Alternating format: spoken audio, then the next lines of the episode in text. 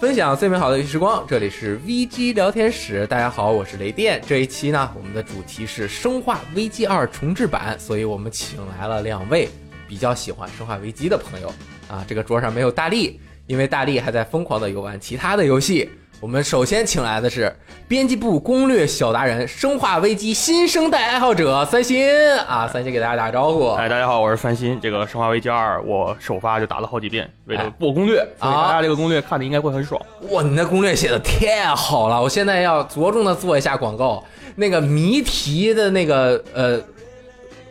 总结啊特别的有用，我脑子不行记不住，我每一次都要打开那个去看啊，特别的棒。那个还请来了一位我们今天的重磅嘉宾，就是《生化危机二》原版五十周目玩者，哎，苍鬼，又是另外一个苍老师，哎，苍鬼老师，要 What's up man？我是苍鬼。可以可以哎，苍老师别看上来说句英文，但是他可是他是日本留学归来者啊！生化危机二真玩了五十遍啊！差不多，因为我是从九九年开始玩的嘛。你看他表里观就是男女加起来是四遍，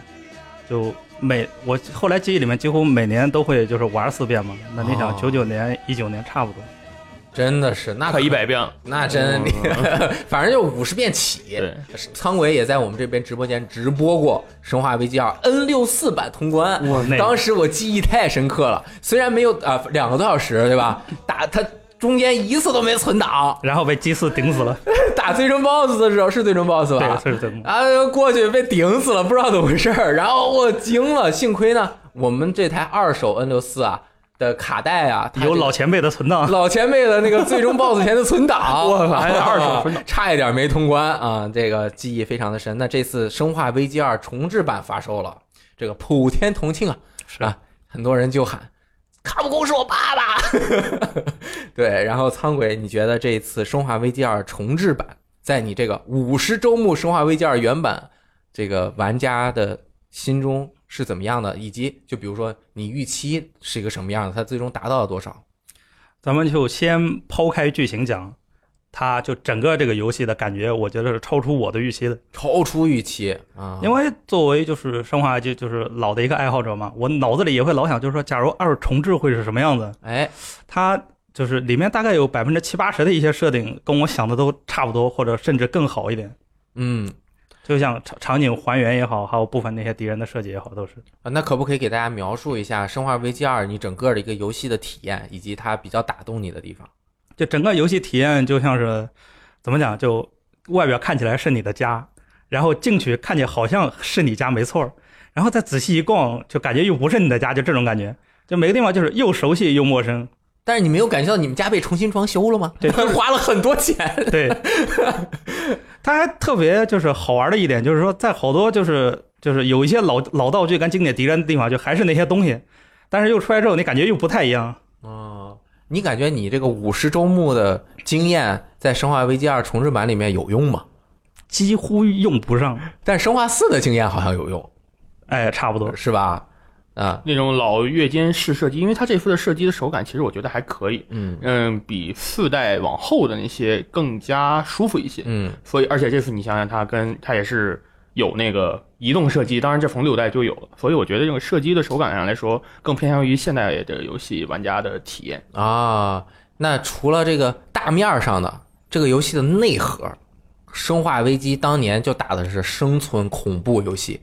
那这个完全重置了之后，你们觉得这个生存的压力感觉怎么样？整体的这种感觉？我作为一个老系列生化云玩家加小说、小说阅读者，哦哎我原来看过游戏机使用技术那个有小说嗯推出的《生化危机》那一套小说我都看了。当时我是把二代剧情看了一遍，嗯然后那个小说里对二代剧情就是每个人的心理描述特别多，嗯，然后我后来又看了一下二代原版游戏的流程，我觉得这个游戏其实一点并不吓人，啊，因为它这个游戏背景你想想是那种老式的贴图那种感觉，所以它的光照是很亮的。我一直觉得那个游戏的光照特别亮。等到我真正现在玩到新的二代之后，我觉得它这个至少从光照上来说，它这个游戏已经完全跟原来的二代是不是一个东西了。太黑太黑了而且就是你按照它那个呃教程里面提示的那个去设定它那个亮度嘛，因为三级嘛，嗯你先调最暗的，再调最亮的，然后再调一个整体的灰度。我就是按照就将将看到那么一点点去调的，真是太黑了。我就是我都是全是百分之五十默认嘛。啊然后这个游戏给我感觉就是，你手电筒照的地方就是你能看见的东西了，其他你真的是什么都看不见。哎，所以我觉得至少从它的生存和恐怖生存，你要想想这个专家难度，它的子弹特别特别稀有。如果你不用无限子弹的话，它的子弹其实敌人的血也比较厚，你的生那个小命也比较脆。这个生存已经有压力了。恐怖的话，你是你是除了手电筒，你什么也看不见。这个两个方面，我觉得它已经是真正达到这个概念了。可以啊。参鬼呢？这个 就先说一下这次。就过去的话，你看它是固定视角，哎就丧尸你说慢一点或者什么的，因为它可以用视角杀，就故意卡在你一个地方。这次它就很聪明，你改成这种越肩射击之后，我本来会以为，那这丧尸还有什么威胁？你说它又慢，我又指哪儿打哪儿，结果反而不是，丧尸它会变得特别的耐揍，哎呀，真的是就都是铁头功、金刚脚，沙袋。对，打哪都不断。还有就是它设计的非常聪明，就是你御敌的时候，就是我想了一下，都是那种很小的空间，拐角处那种地方，它不会在一个很开阔的地方，除了暴君之外，让你或者特殊 BOSS 战是那种开阔地带，其他都是那种狭小的地方，就是让你躲躲不可躲。哎，那这个好像和原版有区别哎。原版其实大部分的僵尸你能躲开，就是它那个巷子虽然窄，但是原版僵尸行动更慢一点。对你跑个 Z 字形，你是能够之字形，你是能够躲开大部分的。这里面能躲开的不是特别多对，啊。这次的僵尸有时候你从他背后绕过去了，他会突然一个转身，然后跑一个往前扑特别快的前扑扑过去。就是打地府幸存者的时候，你就能发现，你有时候绕的时候，你比如说我当时照的苍穹的那个视频打的，然后在下水道一个丧尸那个狒狒型从他背后绕过去，他突然转身给我咬了一口，啊他的速度非常快。我觉得这才是次时代的。哎，次时代僵尸。对，哎，三星和苍鬼正好一人说了一方面啊。三星讲的是这个整体的环境氛围的这种压力，苍鬼老师讲的是整个游戏设计方面的压力。那下面我们就会分别从游戏的氛围和游戏的设计两个主要的方面来和大家一起夸一夸这款游戏。谁 夸我？这一期主题就是夸爆。那真的是这个我。是过年期间，《生化危机二》重置版玩的最多了，你我都没有想到过我能这么沉迷，并且就是睡觉都想玩这款游戏。确实好玩对，那个我这个游戏过年的时候我玩了五遍啊！啊，就是已经远远超出我现在的游戏水平和游戏时平均时长一。个游戏能玩多少多少遍？这个对、啊我原本觉得我也就里昂克莱尔各玩一遍就行了，后来我发现他通过一些设计啊，很巧妙的让我沉浸在了这个游戏提供的这个系统以及一遍一遍钻研跑地图的这种快感快感当中啊，受虐的快感啊，他有给你提供受虐的方法。先说说这个气氛吧，我觉得啊，这个首先浣熊市是一个不得了的地方，对，它是一个和平常的城市都不一样的地方。它整个给人的感觉就是阴森恐怖，设计出来就是为了膈应你的，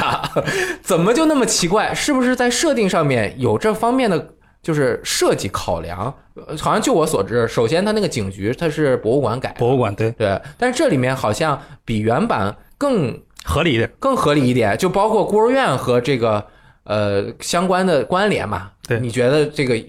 警局设计的怎么样？就开始，我突然想到一个，我想吐槽一点，嗯，就是你在生化二那个楼上办公室会拿到一个文件，就是他会给你介绍说这个警局是博物馆改的，哦，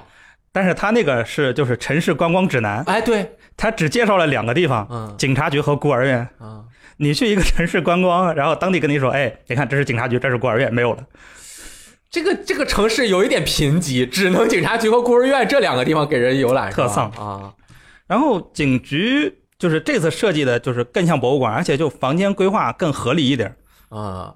有感觉更厕所了密，对有有厕所了啊感觉特别。但是三楼、二楼就没有，只有啊，就二楼有 啊，一楼一楼有二楼是淋浴间。啊。啊，淋浴间也可以上厕所。嗯，我感觉，因为它整个三 D 化了之后，空间的感觉更对。合理，而且它一定是是三 D 空间中之内的实体的空间，是。就是感觉房间更密了。啊，对。它多了，我觉得至少三分之一以上的空间就是房间，对，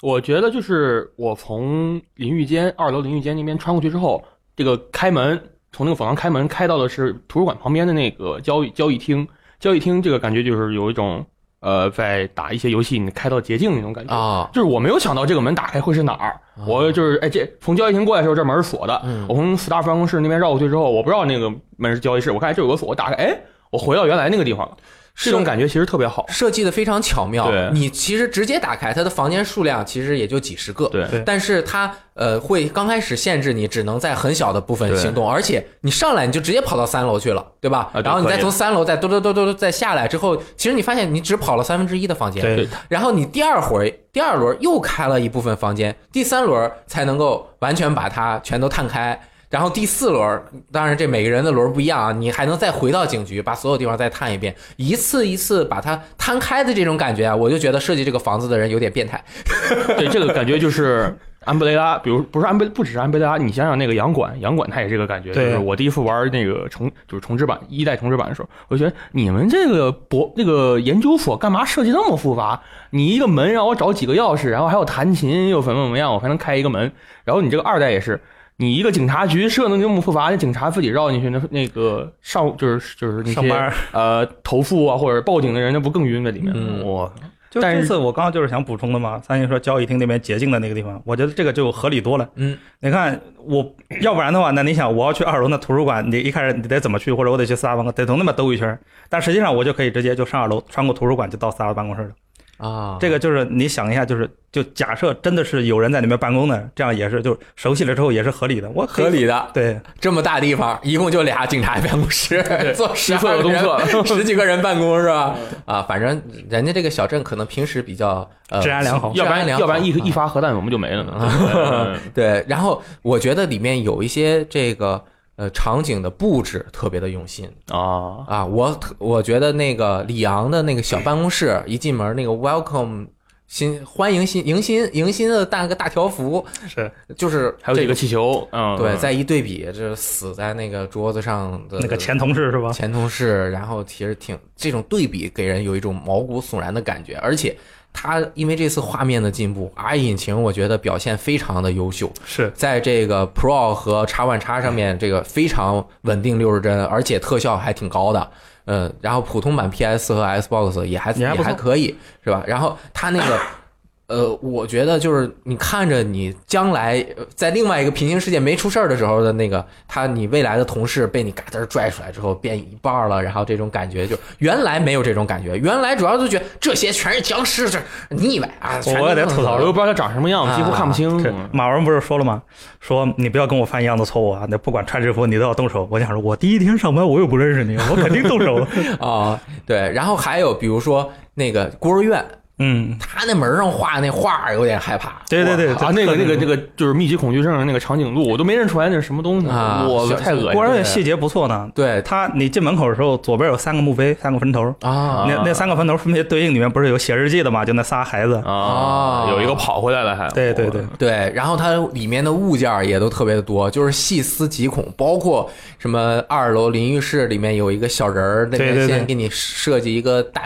大影子嘛，你第一次去，啊，你会看到一警局那个个警局啊，对，给我吓一跳，啊对那什么玩意儿？还有就不知道为什么一个破箱子，就是炸 C 四炸弹炸的那块儿坐着一个那个小玩偶，像个小丑一样，也不知道是什么啊，，对，那个完全不知道是什么东西，对，看不。清，然后就是各种细节做的挺好的，他就让我就是有一种感觉是你们这个警察局真的不正常，嗯，所以这个这个局长不正常，我觉得带动了整个警局这个气氛也不太对，就是觉得很有意思。他设定上是合理的嘛？就局长他本身就是你也知道他是变态，而且喜欢收集这些东西。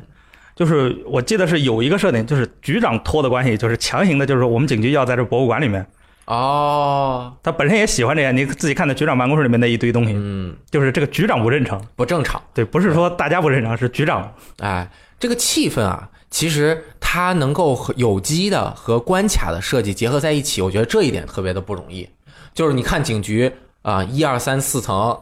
是有四层吧？四层很少，三层三层啊，三层，第四层是那个景钟楼顶上啊，然后还有 B 一是停车场，从 B 一就能直接那个怎么一绕，然后通过下水道就出去了，到孤儿院了，然后又能坐缆车去这个实验室，对，就说明它这个有机的结合，你你你如果就是有一些使用什么斜道的那些，可以直接套到地图外面，就直接到其他地方去了。它整个的这一个大地图啊，其实我觉得很像恶魔城。嗯啊嗯，对，有点那个，对吧？它房间非常少的一个恶魔城，你拿到不同的东西，开不同的门儿，只不过它的这个呃感觉呃一遍一遍的这个逻辑更复杂一点点。对啊，它这个就是你从邪道看出来是，你能发现警察局、孤儿院还有下水道是连在一起的。当然，那个实验室除外，实验室是一个因为用通过缆车要开到那个地方，嗯这三个地方是连在一起的。我当时就觉得，嗯，这个地图设计还可以。嗯就是然后。它的逻辑就是让你不会被迷路。其实我当时玩生化七的时候，我是会迷路的。啊，生化七连不上再连就是我就觉得这个地方为什么会通到那个地方？对，然后再加上它生化七的画面本身就是比较脏，因为它故意的嘛，这个这个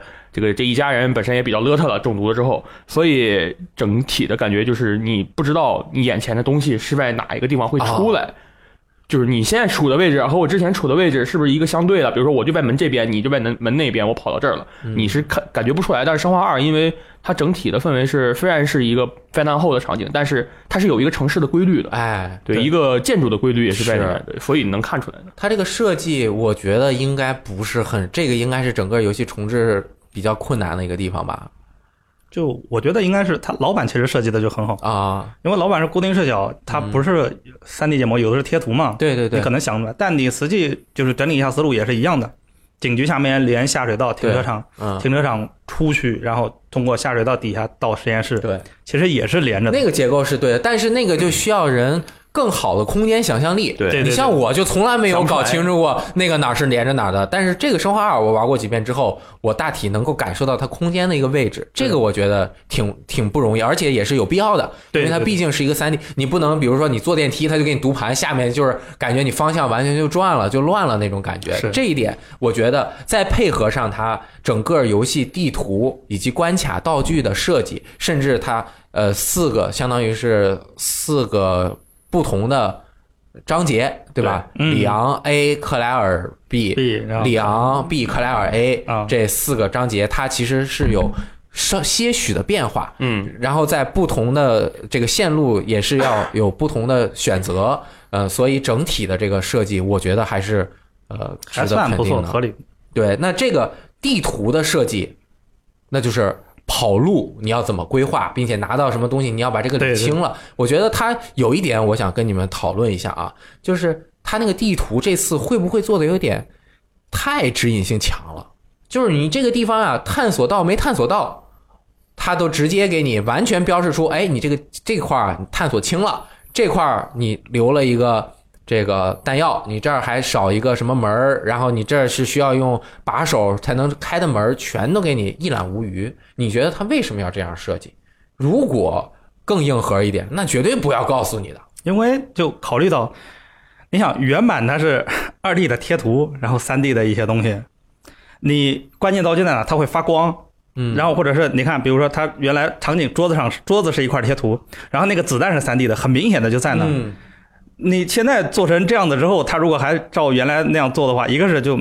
它子弹肯定是表现不出来的，它也不可能让钥匙在那发光，你就觉得就很扯了，就很，哦，它只能是这么做。因为它这个视角是玩家自己控制的，你有可能看不到，但是你那你过去可能就就过去了。但是这个，比如说你从身边一溜，然后它可能就直接会给你标在地图上面了对，啊。然后地图这个问题就是不是说那个弹药，比如说补给的位置啊，地图这个我觉得就是它至少会让所有人都能满意。哦，他不是说我就不给你放这种地图，让高喜欢那个高难度的玩家啊，我会玩的很爽，我看不到地图，但是低难度玩家就是不想。就是挑战那种特别高的难度的玩家哦玩的不开心，嗯我给你提供地图啊，你高难度玩家你可以不看，你可以不看。哦，对我觉得这样其实是挺好的。对呃，我觉得难得合理，他这个就合理。挺合理。嗯，然后地图设计就是呃第一点，第二个就是关键道具的位置。你们觉得关键道具的位置这次设计的怎么样？就是让有，我是没有感觉到让我一遍一遍来回跑很烦，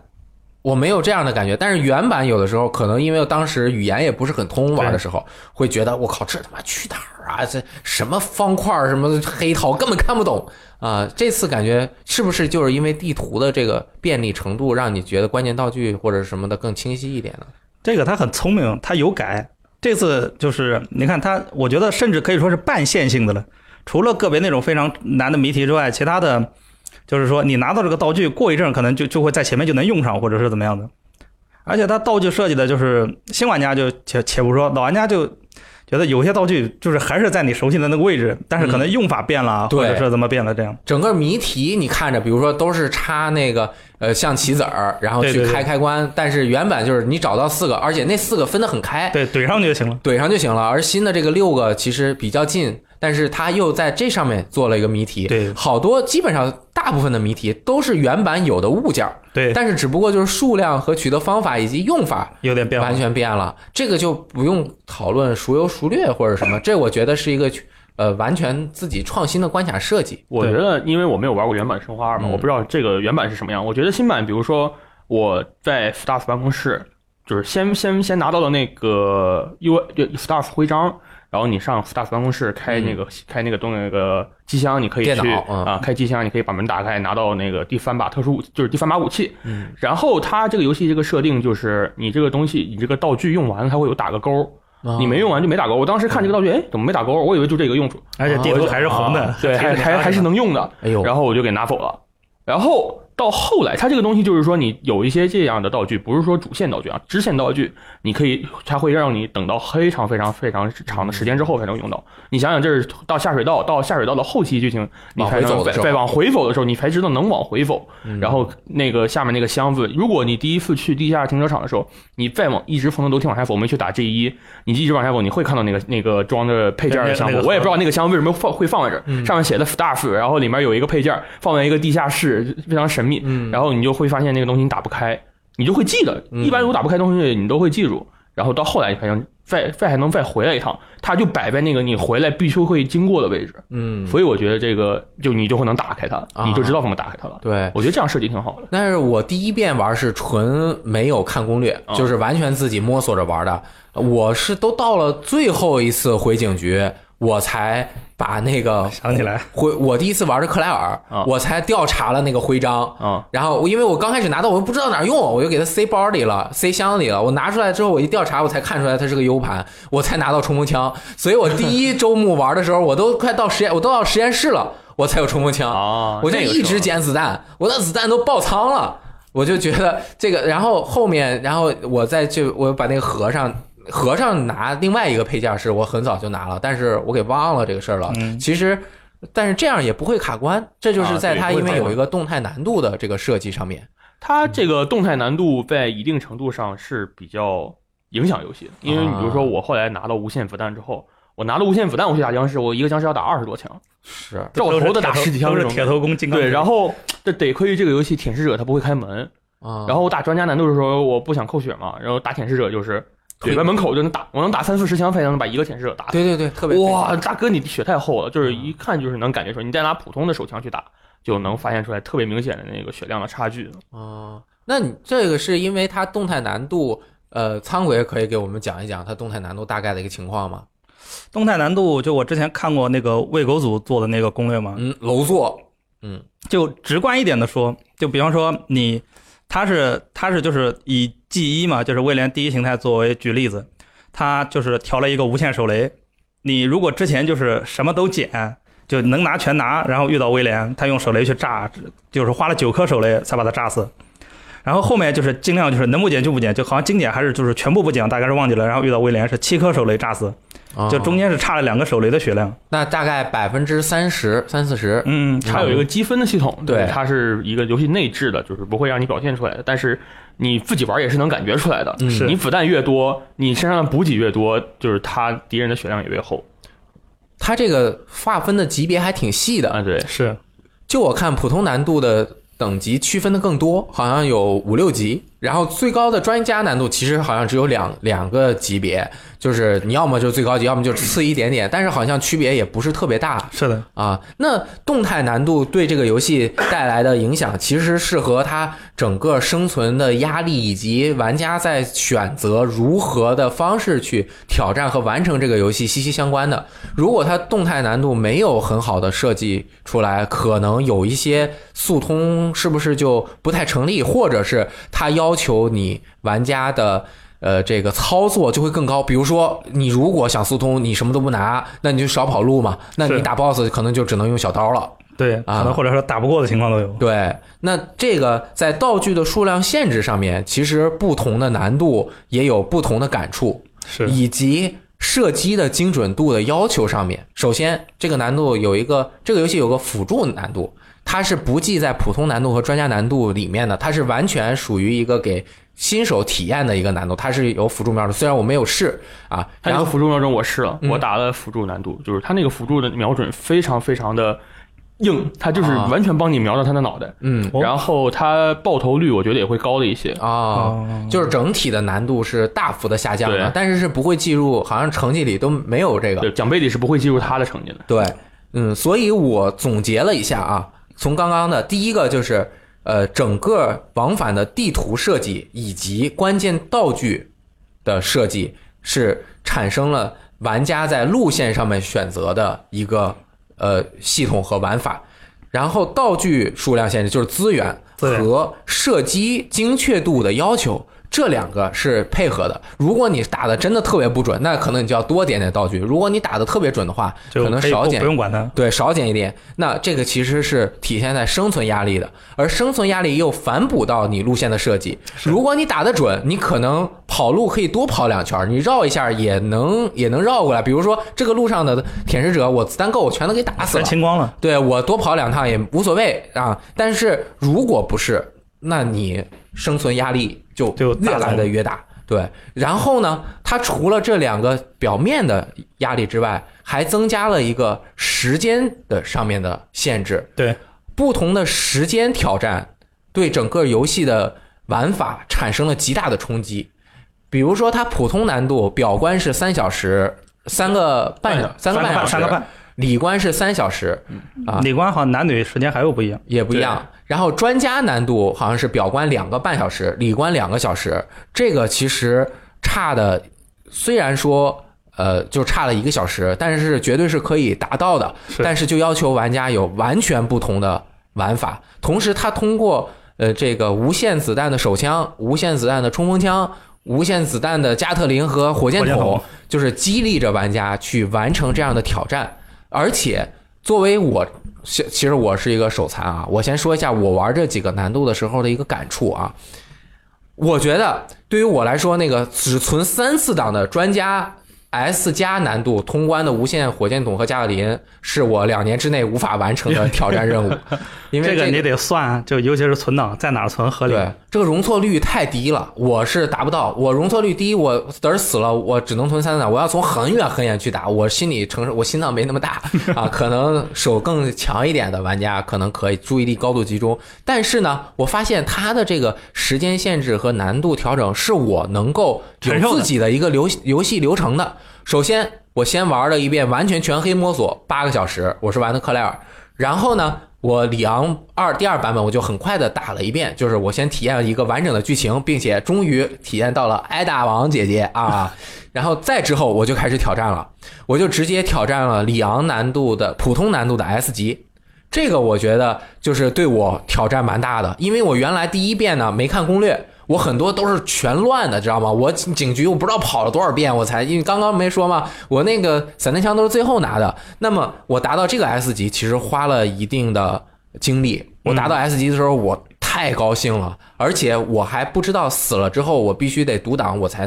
不会继续记录我的时间啊。然后呢，我达到 S 级后拿了无限手枪，这个时候我发现我可以挑战专家难度了。因为我不要求我上来我就专家 S 加，所以我在专家难度中我是用无限手枪打的克莱尔里关，我直接打的专家难度。打完了之后又是四个多小时，中间也死了好多次。但是呢，无限手枪让我在这里面呢心里面承受能力很强，你知道吗？因为我实在不行我离远点嘛，我把所有的僵尸我全趟平了。对吧？我这样也感受到了专家难度的难度的一个难度的曲线，同时又是我自己可以完成的一个方式。我打了个四个小时，又是一个最低的 B 评价，但是我也很开心，对吧？我 BOSS 的这种专家难度的体验，就是因为在那个等那个动态难度看也是八九级的，嗯，我又打完了，而再接下来。我那个我就觉得我专家难度已经通关了，那我就可以继续挑战，用无限手枪挑战 S 级专家难度，从而得到无限冲锋枪。我有了无限冲锋枪，我就可以把每个角色的 S 级都非常轻松的打完。因为刚刚三星也说了，S 级用手枪那实在是太难打了。我不知道 S 级用冲无线冲锋枪会不会好打一点。差的不太多，因为就《生化危机》他们那个团队从三上真司那个时代就留下的一个老毛病，嗯冲锋枪威力不大，啊，冲锋枪是威力不大啊冲锋枪主要扫腿用的啊，嗯它就是攻击频率高。对。然后呢，我觉得，但是我现在就还卡在专家难度的 S 级上面，我卡在了我自己对我过分的高估，我的路线设计和呃，是我我觉得我自己太过于骄傲了，我把所有东西都剪了。我我对我把两个按钮也剪了，拿了那个包，我也把我麦麦那个麦林也是也是剪了。最后我还有十分钟，我要把那个 G 四。G 四和和那个最终 G5 Mr 呃 X，我是表官啊，表官那就是表官啊，里昂表官，我要还要打那个暴君的这个啊那就是最终的 G3 形态。跟暴君。G 三和对，我还不知道我这十分钟我死太多次了，因为我听懂吗？因为我这次就算我拿了一些关键的道具，我也没有去找很多的资源，我很多的弹药和加血都没有拿，我最后真的是有点弹尽粮绝，就是没加血了，所以我容错率又很低，我对于我来说，我就经常被他揍到，所以我这次，而且我又时间又很有限，我要在十分钟之内把 G 四和最终 BOSS 全都打死，所以我必须要很快的把它干掉，这个就是让我体验到了玩黑魂的感觉，特别特别的难。我见过有朋友就是因为弹药花的太多，到最后报复战是没有弹药的。你想想嗯。你，他选的是里昂，因为不是克莱尔，克莱尔好歹最后还有个四百发加特林，你这个里昂到最后是啥都没有。啊，哇，那弹药没有了之后打起来特别费劲，而且我觉得这个游戏有一点就是里昂关和克莱尔关最后都会强制你清空清你的道具，两个格，清两个格装那个东西。故意的，对你，尤其是你打，比如说 F 加或者是打一万四千步的时候，你那个包是不能拿满的，嗯，很难拿满的。然后你包没拿满，我当时打的是不吃药不开枪，一万四千步是一起一起打的。到最后我就特别难受，我为什么要把这个东西还要再扔两个东西，为了装那个那个那个插头那个东这个对那个插头、嗯啊，他那个这种故意的故意的对这种设计其实挺有意思的。对，然后我们总结了一下，它专家难度和普通难度的区别。首先，在它呃所有道具的数量上面嘛，最明显的就是背包的数量。这跟专家资源都是减少的嘛。对，专家是只有三个背包可以减，三个还是四个，反正是少了一点啊。就是可以增加六个格，而普通版是六个背包可以增加十二个格。其实增加的还是差的还是蛮多的，然后就是资源数量，那肯定是大幅的减少，包括回血和各种火药啊什么的。还有一个色带啊色带还有还有色带但其实普那个专家难度你要正常打，它有将近三十个色带，啊，色带够的，对，色带啊是够的。对动态难度，其实也是完全的碾压这个普通难度，就是敌人也是更加的厉害啊。那整个的这个难度的设计，对于我这个玩家，我首先打枪肯定不如三星打得准，这个 对地图的这个记忆。被这个跑跑路的路线操作也不如苍龟老师强。那你们两个人在整个这个游戏的难度的曲线上面感觉是如何的？我因为先打的，我第一次打，因为是为了快速打通关嘛，嗯我要做攻略，我先打的辅助。这个当时如果半夜看到我在玩的人，肯定会看到这个翻新他那个显示在打辅助哎里昂丢人里昂甘尼迪啊，我这个第一遍打辅助，然后第二遍就开始打普通，一直打普通难度啊，就除了打一万四千步那三个奖杯时，我又打了一遍辅助。嗯，我觉得这个，因为我是先打完 F 加的普通，F 的普通，我拿了无限手枪，才第一次去打专家。所以我觉得专家难度对于我来说是一，就两个感觉：一，敌人的血特别厚，嗯然后二，我的血特别薄。啊我就只有这一个感觉。我对于补给那方面没有特别在意，因为我有无限的东西。啊，就是我不怕时间，因为我当时没有控制时间，我就只就是为了通关专家，嗯所以我就站着，我就站在门口，你来舔食者，我打你两枪，然后你过来要砍我，我就跑到屋里面，然后你我外出去再打你两枪，我就不怕时间，我一直在站着跟他点，对，我没有感觉到资源上的压力。啊克莱尔甚至还有一个是不是那个审讯室吧？那玻璃会碎，啊另外那边有个舔食者，我站这边他不会过来，他就一直趴在房顶上，被我叼叼叼叼叼好啊几梭子打死了啊！舔食者还挺有意思。整体的专家难度的话，但是如果你没有那些无限的东西打专家难度，真的是挺费劲的，对于我来说就是不可能完成的任务，你就不能全清怪。啊关键它有的地方，比如说那个实验室的地下，那个可以拿到一个 DNA 那个雕像那边，你拿完东西出来，那边会有两个舔食者。对哇，那两个舔食者太费劲了。我当时就是专家难度，我被他俩砍的死去活来的。更别说你普通的拿，就是普通的玩家就没有拿到无限武器的时候去的时候。那块儿我也死了好多次，后来我发现丢个手雷效果特效好，啊对一个手雷俩都躺了，在那喷几下可能就过了。还有一个就是在警局西侧那个走廊，它其实是后来会刷出来一个舔食者嘛。啊，你如果如果你是里昂官，你必须要拿着那个草花的钥匙去开那个走廊里面一个门，哎，去拿那一段特别烦。图书馆的那个千斤顶对起子，你如果为了就是你要是为了打什么奖杯或者是什么难度，你不吃药或者是专家难度，你血特别少的时候，你过去打你那个舔食者，因为那个走廊特别窄，哎，你绕不开他，你必须得把它你必须得跟他面对一下。我我还得加一句，然后那时候还有暴君，对暴君的这个不确定因素哇，你要是出门了三个碰齐了，那完蛋。对我当时就是照着视频打了一万四千步嘛，那边就是噗那个肯定会遇到暴君加天使者。我当时那个感觉，我大概打了那一段打了五六遍才通才跑过去。啊。苍鬼老师呢？我看你很早专家难度就三个多小时通关了，应该也就第二天、第三天对，第二天，啊。你是怎么做到的？我觉得它难度设计的刚刚好，就是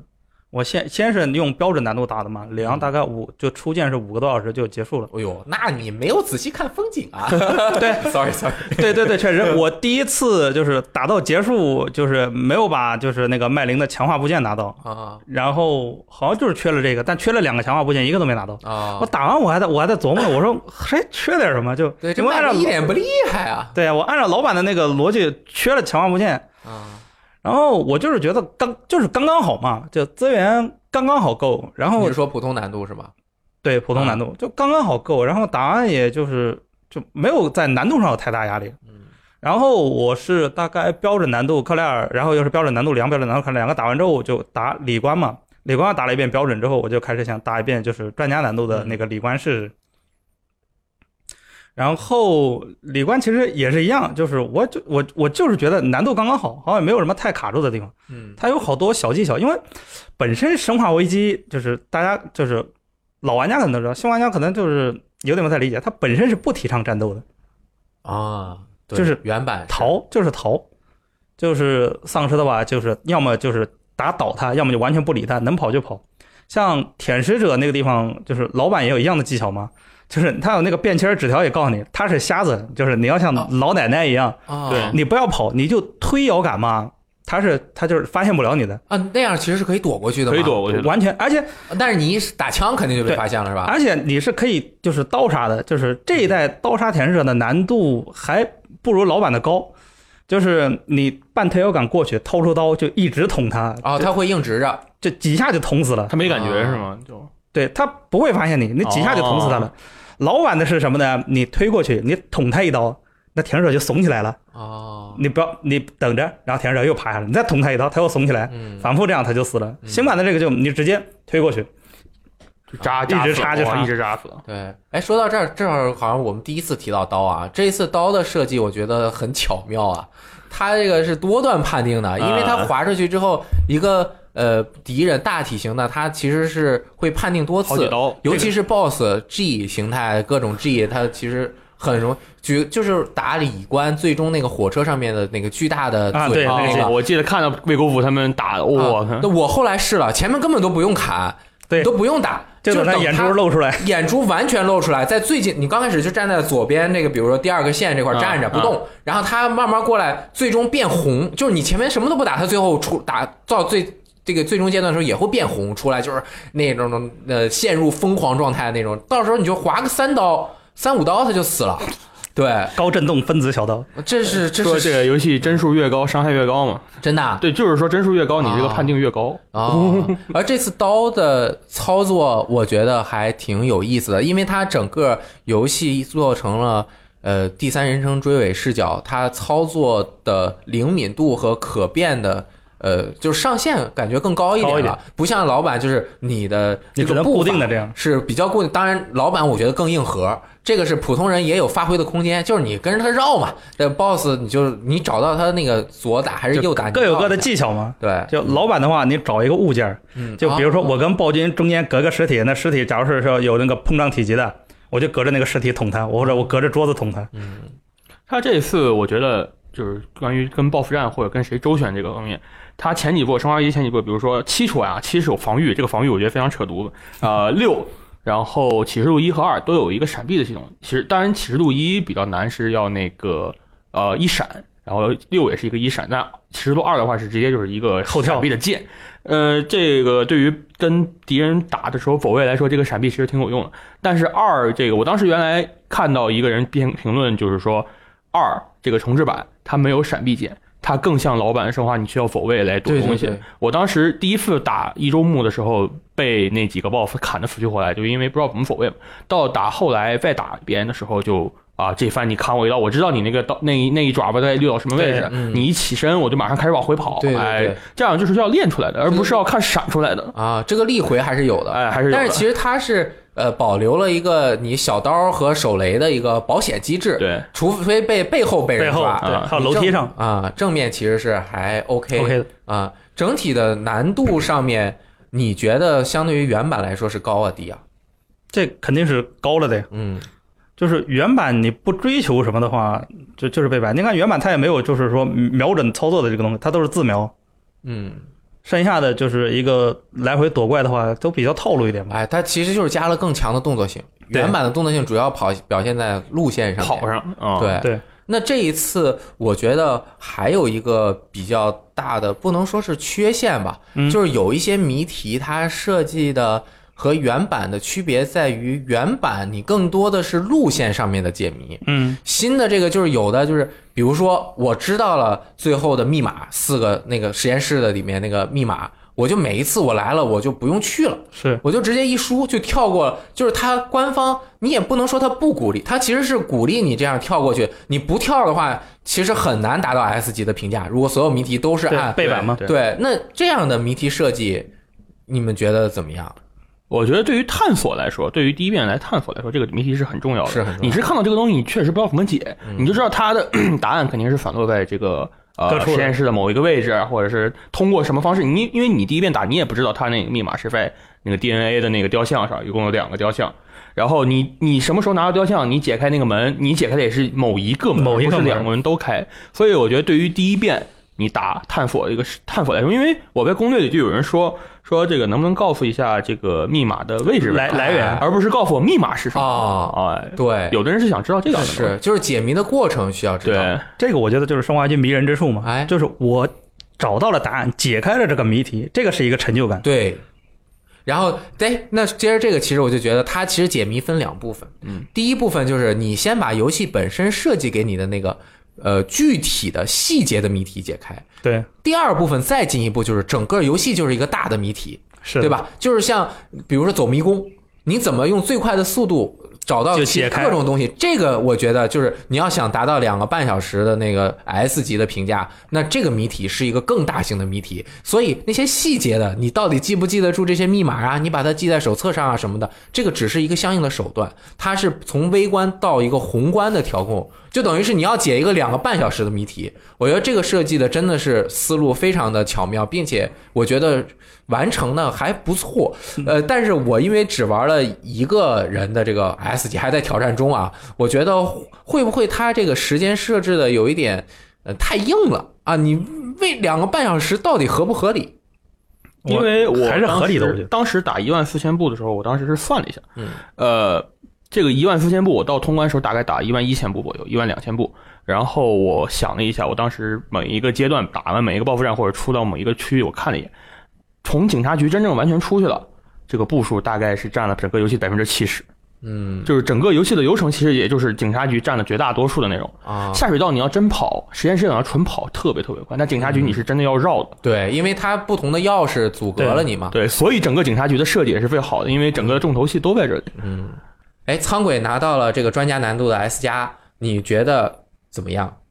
嗯，就是战斗方面倒是没有碰到什么钉子，主要就是规划路线嘛。嗯像道具方面就有些取舍，像比如说克莱尔的话，我觉得强化部件那些我都没有拿，啊，冲锋枪我都没有去管它哎，。那最终打 BOSS 的时候有没有遇到难度啊？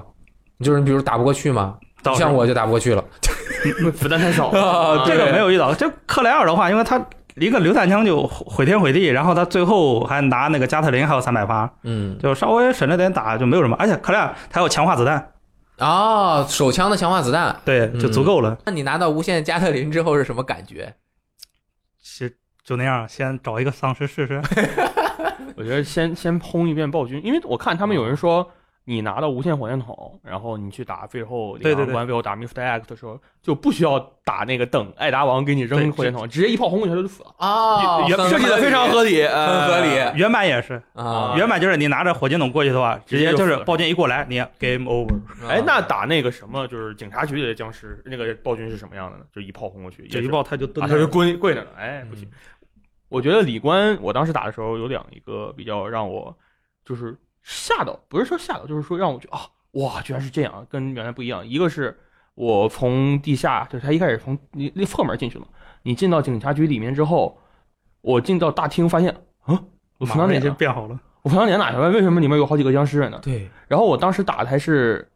那个普通难度哈，普不是专家难度，我就觉得哇，然后被那几个僵尸追的到处跑，因为我觉得李光有一点，我觉得有一点神秘，因为他的手枪子弹是不一样的。对对你捡了一把陆军，我选克莱尔嘛，你捡了一把陆军陆军手枪，然后它的子弹是靠捡呃对靠捡的，靠捡然后你原版的那个手枪的子弹是靠合成的。对，就是说你捡的火药不是你平时用的那把枪对，然后你要想子弹多一点，你就得站上身上两个两个那个格的位置，一个手枪，一个多一个手枪，一个多一个子弹。我就觉得这个设定可能呃有点神秘，有点我不能说它好，也不能说它不好，就是说让我觉得有点纠结。是然后第二个让我吓到的地方就是在 staff staff 的那个办公室外面那个走廊，那个走廊本身在本一周目的时候就是本就是舔舐者。第第一遍流程的时候就已经很膈应人了，就是有舔食者嘛，然后满地的尸体，墙的尽头有血迹，满墙的血迹。等我等我第二版本的时候进去的时候，发现阵容有个暴君，啊，就转角啪啪啪啪就走过来了。嗯然后这个这个地方是让我，因为我一直觉得啊，我看了一下，你这个东西也是让我去灭火，也是一样的流程，我就等着灭火再碰到暴君嘛，结果他跑出来了。哎。其实那接着我们正好就提一下吧，因为感觉我们没有怎么提暴君，但其实我觉得这一座的暴君其实设计的蛮亮点的，很火，首先，因为它这个生化效果的提升啊，实在是吓着我了。因为我在家玩啊，我都是戴耳机玩，因为那个声太太响，我怕吓着小雷光。我戴着耳机玩呢，我被吓到不止三次，尤其有一个地方，我每一次到那儿都会被吓，就是到那个楼下审讯室还是哪儿，回来的时候，如果你走的对，他会把那个墙打啊破。，那个原版也有的，啊我哎真的我每一副都没有遇到，我被遇我遇到好几次，每一次他出来都吓我，因为那个太太就是太突然了，啊就是本来就是没什么事儿，还给你开个捷径，啊，也不能出去 这这个就是新管家的好处，啊它有好几个吓人的点儿，就是原版都设计好，原版就有的设计。一个就是神星是破墙，还有一个就是李冠你拿着钥匙卡，舔着龙从上面下来，这啊。都都是固定套路。我第一次玩的时候就是该下来了吧，砰下来，对他就是，但是后来我和他成为了好朋友，好朋友之后，我大概知道他的路线以及走多远能绕开。嗯比如说我要救火那块儿，我外面一个小的那个天台，哎我是可以这样绕开的。对，呃，总体的感觉就是你听着他那个脚步声，咚咚的压力大。我第一次玩的时候，真的是我又对地图又不熟，我就是压力太大了，我又没那么多子弹可以打他。我我要说就几个点，一个是遇到暴君的时候我还好，因为这个我之前也知道啊有这个东西。然后我发现他的问题是在于他不同难度的时候，他的跑步速度是不一样的。他在专家难度是跟你、啊是跟你一个速度的，哦，他是一直在你后面追你的。是，对你稍微停下来，他就一拳给你轰过来。他 有的时候就是距离你较近的位置，他会突然一个箭步上来，一个一个给你一拳。对，他是一个抓头那种感觉。对，但是而且攻击频那频率也高。对，但是在啊普通和辅助难度的时候，他的跑步就没有你快，你可以你可以就是跑开他。啊然后一个是我在打一周目的时候，我在图书馆，我拿到那个杠杆，我要去开车，他他妈在我后面，那个设计的太牛逼了，烦呀他。因为搬那个书架就是很慢。啊！对，然后要搬三四个。而且是有攻击判定的。啊，不是无敌的，哇！大哥一直在我后面，然后我就跟他绕，我就跟他绕那个书架绕，然后绕上去跑跑到上面，然后我再踩那个破碎的木板，我再跳下来，嗯。然后再绕再绕，好不容易大概花了五分钟时间，我才把那三个木板那个三个东西，就是三个书架摆齐，然后跑到钟楼。我从钟楼跑出来的时候，就一推门，就是弄完那些钟啊，那个啊一推门看他看了我，啪一拳，他就在门口等我。而且三楼就是死胡同嘛，啊对死胡同就一条，对，哇，大哥了，你这个设计确实很好，因为啊你看从游戏卖了之后，网上铺天盖地各种关于这次暴君的梗特别多啊，比如说那个猫和老鼠那啊个 Jerry 那个感觉，对对对，呃，然后加上他的那个本身的压迫感就很强，因为你戴上耳机确实，我当时第一遍打我是十二点打，打到晚上六点通关了，嗯我戴着耳机打，哇，那个脚步声真的是从从我外三楼就能听到他一楼外那推门的声音，啊，哎，这个压迫感很好。对，我不知道 Staff 就是这不是这不是 Staff 三代追踪者追踪者那个感觉是什么样的，但是我至少觉得啊这一代这个暴君 给我的感觉感觉应该是跟追踪者很像了。三代我对追踪者最大的印象就是在警察局门口，我总是被他堵死。那三星，你在整个游戏中印象最深刻的角色是哪一个啊？我印象中最深就是暴君嘛，因为啊他这个本身的设计让你觉得他是个人，啊但他平时并不是一个人，他还戴一个帽子，然后他有一些设计就是一些小动作的设计，比如说他会摸，他会捡帽子，他会没有帽子就会摸摸帽子，啊，然后他会整整自己的衣领，就非常绅士嘛，因为他穿的整个军大衣也很绅士。然后我们的导播范恩他有一段时间穿的那个衣服也比较像，这个我呃插一句，就网上都查出来了，他那一身是名牌，好像大几千美元呢。安倍拉，你看有钱的那个那个制药厂是这样的。嗯，然后再加上他的那个脚步声，他我觉得是故意把那个鞋拍的特别响，嗯。然后再加上他的速度，你想想专家难度，我当时我没有我不知道专家难度他速度变快了，我第一次碰到他啊，他把飞机推开了，然后我以示尊敬，开了一枪把他帽子点掉了，那啊，这个奖杯也拿到了，这这然后我就跑到那个小天台等他。哦，我看他推门出来，看了我一眼，跑过来了！哇，大哥你疯开，给我我吓得马上从身边绕过去，还好没有被打到。但是他这一次在张大难度里，他的追踪性更强一点。你你经常会开门的时候就看你，他就他其实就是在看你的。所以我觉得专家难度的暴君给我的感觉非常的良好，嗯，让我感受到这个游戏恐怖的地方。对，因为其实我被专家难度拿到无限子弹之后，很多东西都是平趟过去的嘛。嗯，所以这个暴君这个无敌的存在呢，呃，让我觉得呃，这个游戏的敌人的角色设计非常好。非常好嗯啊。仓尾印象最深的是哪一个？就暴君那个，我还想补充一个嘛，就关于动态难度，我之前就是自己也想过《生化二重置要怎么样的嘛，我当时也想给个动态难度，就是你一定时间内过得太安逸了，我就刷个暴君给你。哦，原来这样真的是，那前期的那个确实很安逸嘛，直到你推到那个直升机以后，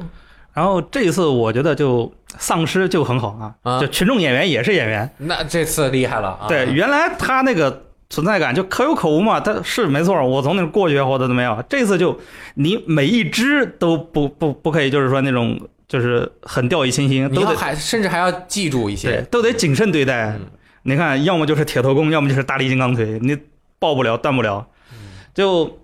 就是说的嘛，就本来我也想说，你都变成这种越肩设计，那丧尸对我来说还有什么威胁？就没有什么威胁。结果就这个就设计的很好，调的这个数值很好，我觉得就是基本上都得打两轮，就是倒地上之后基本上都死不了。对而且它有一个就是说，你第一次过去的时候，这个丧尸躺在地上它是不会起来的。对，你不嗯招他，他不行但你因为某一次事情，某一个必须得跑回来的时候，它会起来的。嗯，就印象最深是二楼，就是西你第一次去西侧二楼那个躺在地，就是坐在地上倚在墙上那个女那个女警警察，嗯她身上会有个子弹，啊，然后我第一次跑过去了，后来被暴君追的时候我跑回来过，结果起来了起来了啊！啊！我就没有想到嘛。然后后来每一次打他，我一定要先在那先把他打死。对，你看他这个好多成立，就是因为他游戏的基基本设计是在底下做底的。如果上来就是子弹特别多，那我每个僵尸都点一下呗。但其实它就是设计在你并没有那么多的资源可以去理它，除非你后面有无限子弹了，要不谁有子弹没事儿在那试试这活不活？我打一发，我的心里面觉得很很亏了，对吧？它这个设计的真的还是蛮巧妙的啊、嗯但是有一些我觉得也有点，就比如说在那个里昂篇，呃，在犯监狱的那一块儿，啊呃，帮扒开另外一个门儿之后。呃，他是故意设计了一个可以从那头绕呃人儿里面绕过呃暴君的这样的一个一个套路嘛，这个就是有点过于死板。不是，啊他是那样子的，就是他那个门上你绕过那个丧尸群，然后你一开那个门，发现暴君在那头。对对对，刚开始还挺精，但是后来发现其实边上有个路，你一绕就绕过去了。我觉得这个就是你说到监狱这段，我觉得他这段设计的不太好，嗯，因为我第一次跑监狱的时候，我把所有丧尸都点死了，哦，先在外面点死，点死了之后你怎么点？用手枪？就隔着门就隔着隔着栅栏啊就是有一就是我拿到无线手枪之后，哦我试着把他们都点死。我寻思我你都在这边挡我了，我我知道后面有暴君了，我把你们都杀了，暴君从那边跑，我就直接从正面绕着，哦但是不行。不行，他一开还是一群，还是一群僵尸，哦他就是这点设计的，呃，我我不能说是不好，缺点就是说他没考虑到这个方面。哦，我也是了。我最近一次玩，就是我用无限手枪把里面所有人的腿都打折了。我说你就要要么他会有三个僵尸在那块躲着，你怎么也要把他们清一下，你才能冲过去，要不就要挨咬了用嘛。用那个闪光弹之类的，对，我是先点了一下腿，但好像后来发现还是出来了，还是一堆站的僵尸全啊跑出来的。对你呃僵尸方面，其实它这一次呃每个僵尸的模型也更细致一点，对吧？然后就是让你有的时候呃膈应挺膈应的。对，它这次僵尸一个是模型，一个是声音。嗯，你像原来生化僵尸就哦，对，就这样一个他他这次就是很平常高音、女高音什么都有。然后这次声音不一样，体现在他的声音的大小也不一样。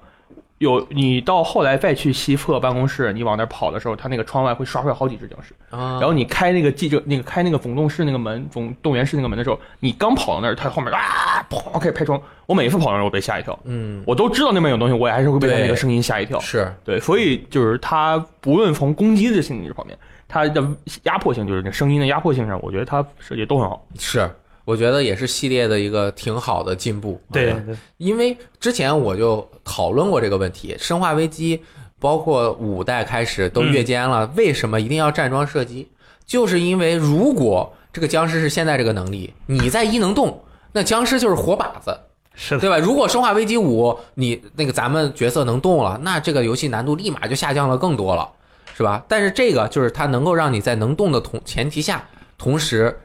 非常好的掌握了难度的这个平衡，僵尸的这种性能掌因。为归根结底就这个系列，我觉得主角不是里昂，不是克里斯啊，就丧尸才是不是艾达吗？就丧尸才是主角嘛啊对。他这样的更突出他这个地位，对这样的设计真的非常让人满意。是，就是有的时候甚至比 BOSS 还要难以解决。对对对，然后那我也说一下我个人印象比较深刻的，其实你们那两个我都印象很深刻，我更深刻，最近几天是更深刻的是这个威廉各种 G 形态。啊，我其实大家都知道，我打枪打的不准，他那个有的时候他就要求你必须攻击他那个眼睛，大眼泡子，他又乱动，我这个人又犹豫不决。他刚出现的时候我没下去手，然后一下过去了，我就打不着了。我觉得他肩膀上的这个眼珠特别难打，因为肩膀动的幅度比较大嘛啊，。在他后肩那个位置。呃，对，就是挥胳膊，对 G 四和 G 二，它 G 二还好打、嗯 g 四它因为动的幅度特别大，而且压啊，G 迫力三，你说是 G 三那啊个就是四个爪啊对的 G 三，G 呃三这个难度也蛮蛮高的。但还好 G 三他身上眼睛特别多，那哎，你可以拿东西炸它。是多的 G 三这个 BOSS 战设计真的特别好，哎再配原版那个音乐，这整个嗯整个那个肾上腺素就起来了。对，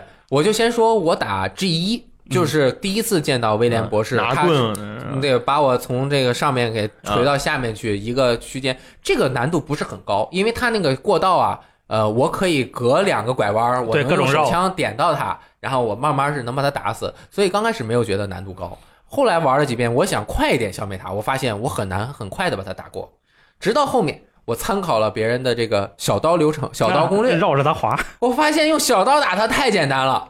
就是你一直绕着他背后，尤其是我也有了无限小刀啊，啪啪啪，一会儿就划死了，我这个成就感就特别强。但是呢，我划到后面我被他抓住了，我一把把我的无限小刀给戳到他的眼睛，戳到他身上了，我又没有刀了，然后我就跑，然后就用手枪再打他两下，这个其实还挺有意思的。就算你拿到无限小刀，你也不能乱用，因为 小刀有可能就没有刀了，你就不能用刀回不来还好他那个僵尸就是这一音打完之后，他掉下去，你那个刀会留在原地。啊，刀会留下来。但是我现在就是刚刚也说了，我专家难度卡在这个 G 三上面。我现在已经很熟练的能够把前两轮他六个眼睛六次打三各打三个眼睛全都打爆，但是我子弹还是感觉有点不够。最后胸部露出来之后，我还是没能在很快的时间内把它打过。我就是已经死了几十次了，我我是每死一次都要读两次档，啊因为我要先继续或者读档，然后再读一次档才不记录时间嘛。我觉得，但是我能够深刻的感受到我的瞄准水准在大幅非常缓慢的提升，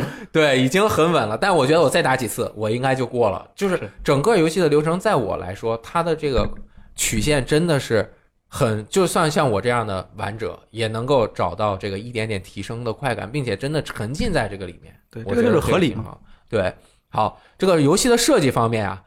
就是玩法方面，我们就先说这么多哈。但是虽然警局包括各个地方这个环境的气氛，大家觉得还不错，但是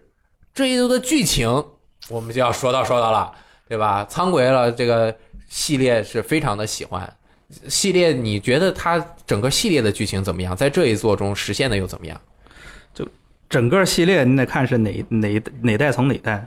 我觉得就是可能说一句得罪人的话，我觉哦得四代之后那剧情不提也罢。啊，OK，这很正常，很正常。对，但是前几代是不是它呃还是能够自成一个体系的？就我最早喜欢《生化危机》也并不是别的，就是因为它剧情，就是当时就让我给我感觉就是一个恐怖中的一个跟一个推理片儿一样，它就是我在它那个世界观下的一个合理性。就是我调查这个事情为什么这么发生，它从哪儿来到哪儿去的。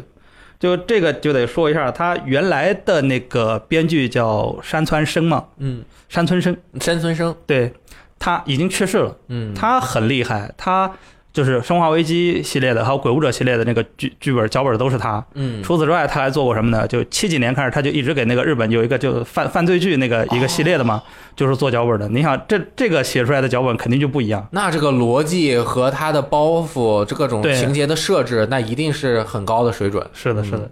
那就相比之下，就这次这个就就就单说这次《生化二》重置版的这个嘛，就嗯太过于就怎么怎么说？反正我是很不满的，就是。我是觉得感觉铺垫不够。对。啊，有些有些地方他做的很好，嗯，比如说，就比如说像是就是像 Marvin 的这个形象，就又啊更衬托出来一点，浣熊硬汉，对不对？对对对，然后就这样好，就其他地方就原来比如说原来经典的一些桥段，它这个改编就很让人就摸不着头脑。我这就说一个，我觉得直升机那段为什么会坠毁完全没有讲，啊！对对对，就突然一下跑到那边一个爆炸声，然后主角一个踉跄，然后看外面开始着火。嗯我还记得当时你，我记得好像《生化二》的电影就是那个真人电影都讲了那个直升机是怎么坠毁的吧？哇，那个第二部对，就是就是这直升机为什么会坠毁，是因为被被那个警察扫的，被警察被僵尸咬了，把冲锋枪扫出去了，然后直升机被坠毁的。呃，这一代完全没有讲，啊，而且特别突兀。你就放一个新玩家，你也不知道为什么那玩意儿会坠毁。然后克莱尔和里昂见面，就是拿看到直升机坠毁见面的时候，还非常快开心的打了招呼。对哎说哎，没想到掉个直升机啊，对对对，就是他的一些脚本，包括对话的设计，很奇怪。很奇怪，甚至是我觉得有一些情节的轻重安排，对可能也是欠一点打磨。我觉得有可能是为了游戏性上面进行了一定的牺牲，我说不清啊。对就比如说举个例子，我觉得克莱尔和里昂两个人的这个感情，就是见面次数太少了。嗯，没有感情铺垫。对，就没有那么欢乐，或者是像见着亲人一样的那种，对吧？那个至少原版我又玩了一下嘛，他前面说话说的比这个还要多。对，这个上来就是他中间可能是跳过了，你不演，那玩家没有 get 到他们两个情感的这种联系，就直接说我来找我哥啊，然后嘣儿一个黑屏，俩人对开到了，就然后撞撞车了。就就完了，然后包括克莱尔为什么要救雪莉？当然，她是一个有爱心的大姐姐，看到一个小朋友在这边很惨，那就要救他。但是你看那个雪莉他妈在那边说啊，怎么怎么样？他说我就要救他啊，我那个他太可怜了，我要救他。然后就是就拼命是想着这个执念，执念没有问题，但是表达的铺垫以及他表现的方式太直接了啊。包括苍鬼，好像你你觉得呢？就这一次整体就是主角这一波，我觉得都挺薄弱的。就就假如说，我觉得新幻天可能觉得就是真的是真真正正头一次接触的，就觉得没有什么存在感。是啊，啊，就在还有说一个，就是大原来最经典就是李昂跟那个 Ada 的感情的那个故事嘛。嗯原来表观就是比较经典的，就是 Ada 落下去那一段，就是没有接吻的这个戏，就还好。李观他们是接吻的，就是是在一个什么情况下，就是已经被暴君逼到死角，然后那个 Ada 当时就是已经确实是要死了，然后他们经过整个一个流程下来，到游戏的最后经历那个生离死别，他们可能是啊。感情提升上来，这个我觉得是 OK 的。嗯，结果这次里昂跟 Ada 就哎认识了一下，互相救了一次，对就互相救了两次两三次，就就互相救了一下，然后在车子谈着谈着就亲起来了。是不是他们觉得，哎呀，感觉有去无回呀、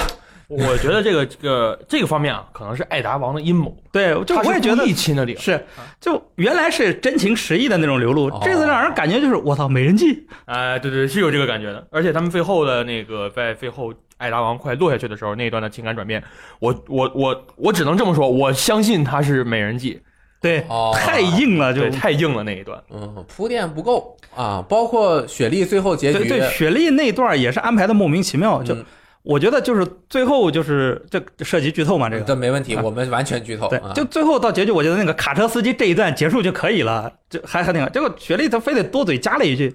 就说什么？就哎，你们是男女朋友吗？哎，你们你们收养我呀？就我我们养个狗，养个鹦鹉怎么样？而且他的表情特别的放松，啊对当开心哦当然，如果你不考虑别的，就是小朋友脱离了弧险，那很放松，很可以，是吧？但是呢，那我们来我们来剖析一下，啊，雪莉这个这个可以说是一晚上死了爹妈，真的是啊，这前后可能过还没过半小时，他居然就是就是可能说下半辈子怎么的都想好了。而且他自己也差点变僵尸啊 啊！对，就一一个孩子就就就这段安排很莫名其妙，就没有必要。你说你做这个是是为了什么呢？就嗯，可能是僵尸把他这个心智毒毒傻了感染，只能往只能往多了想，咱不能往少了想。如果想要再合理的话，可能整个的剧情安排上面，但是有一些演出我觉得 OK 嗯，对，啊，比如说呃，虽然艾达和呃，李昂两个人的剧情的发展可能有点突兀，但是艾达的出场的时候，虽然那个叫什么蔡明是吗？呃，那个穿着军风风衣出场的那个时候，怎么撞一下车呀，还显得挺酷的。刚开始就是啊，油爆琵琶半遮面呢，最后给你亮出真身。当然，第二遍打的时候你可以选替换式的替换那个经典直接就刚开始就可以看到了。哎，对替换穿替换服装就是刚开始他开车过来的时候，就是直接是红裙了。啊，是吗？啊哦，我不知道因为他经典服装不就是啊，经典服装所有人都可以换是吧啊我以为对就是他们两个对，你在前面选替换就可以可以该该吃了。然后就是，而且这个制作人啊，自己人啊，比如说我们刚用艾达的时候，捡那个调查梯子得到了那个破解器，他让你先破解上面的，啊，就让你把视角往上抬，哎，就是经常有这样的设计。但是，但是呢，我觉得不管是雪莉还是艾达的这两个的关卡，你第一次玩感觉还行，但是第二次玩之后，你觉得点烦了。很简单，就是你只要知道怎么过了，就是就行了。特别简单。就是艾达的那几个解谜，就是你第一次扫哪儿扫哪儿，对你第一次可能还会走错路，你会走到一个死胡同，在在那个较较大的矿上，但是第二次你就直接直奔那边，嘣儿一解，解回来，叭叭一跑就可以，子弹都不用捡的。你原版的时候，艾达捡的东西，你回来还是可以丢过来，里昂还能再给里昂的捡到。这个不管雪莉还是这个，就是感觉割割裂感，就是剧情的表演出上面，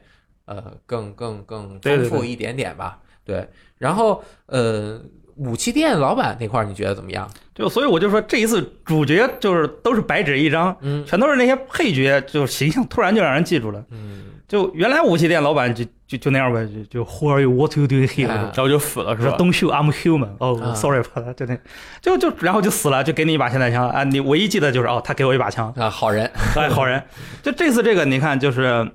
就是演出效果都出来了嘛，嗯嗯，他顾家，然后遭遇这个悲惨的命运，啊最后进去是不知道是打死自己女儿还是自己自杀了，嗯就你就记住有这么个小角色在。，对你像警察局长，虽然就是有点混吧，对对艾隆斯这也对是，，但是他气氛和他的表现还 OK，再加上那个就甚至就是被关在监狱里的那个哥们儿，对本是吧？长得还挺帅的。原版里就是说，哎，那边怎么样？你去拿那把那勾开，就说了几句。对，是是是这次主要就是有脚本的演出了，这一中中文配音本这段还蛮带感的。啊，本这段就是一我第一次看，哎，这小伙长得挺帅，然后但说的话越来越疯狂，就是他越来越火。不知道为什么你大哥你怎么突然就火气这么大，就开始啊，你一定要把我交出去，你要去拿那个，然后就死了。我就觉得呃呃可以，你这个这样的帅哥死掉是很好的。呃，当然这个死相是比较惨的，我觉得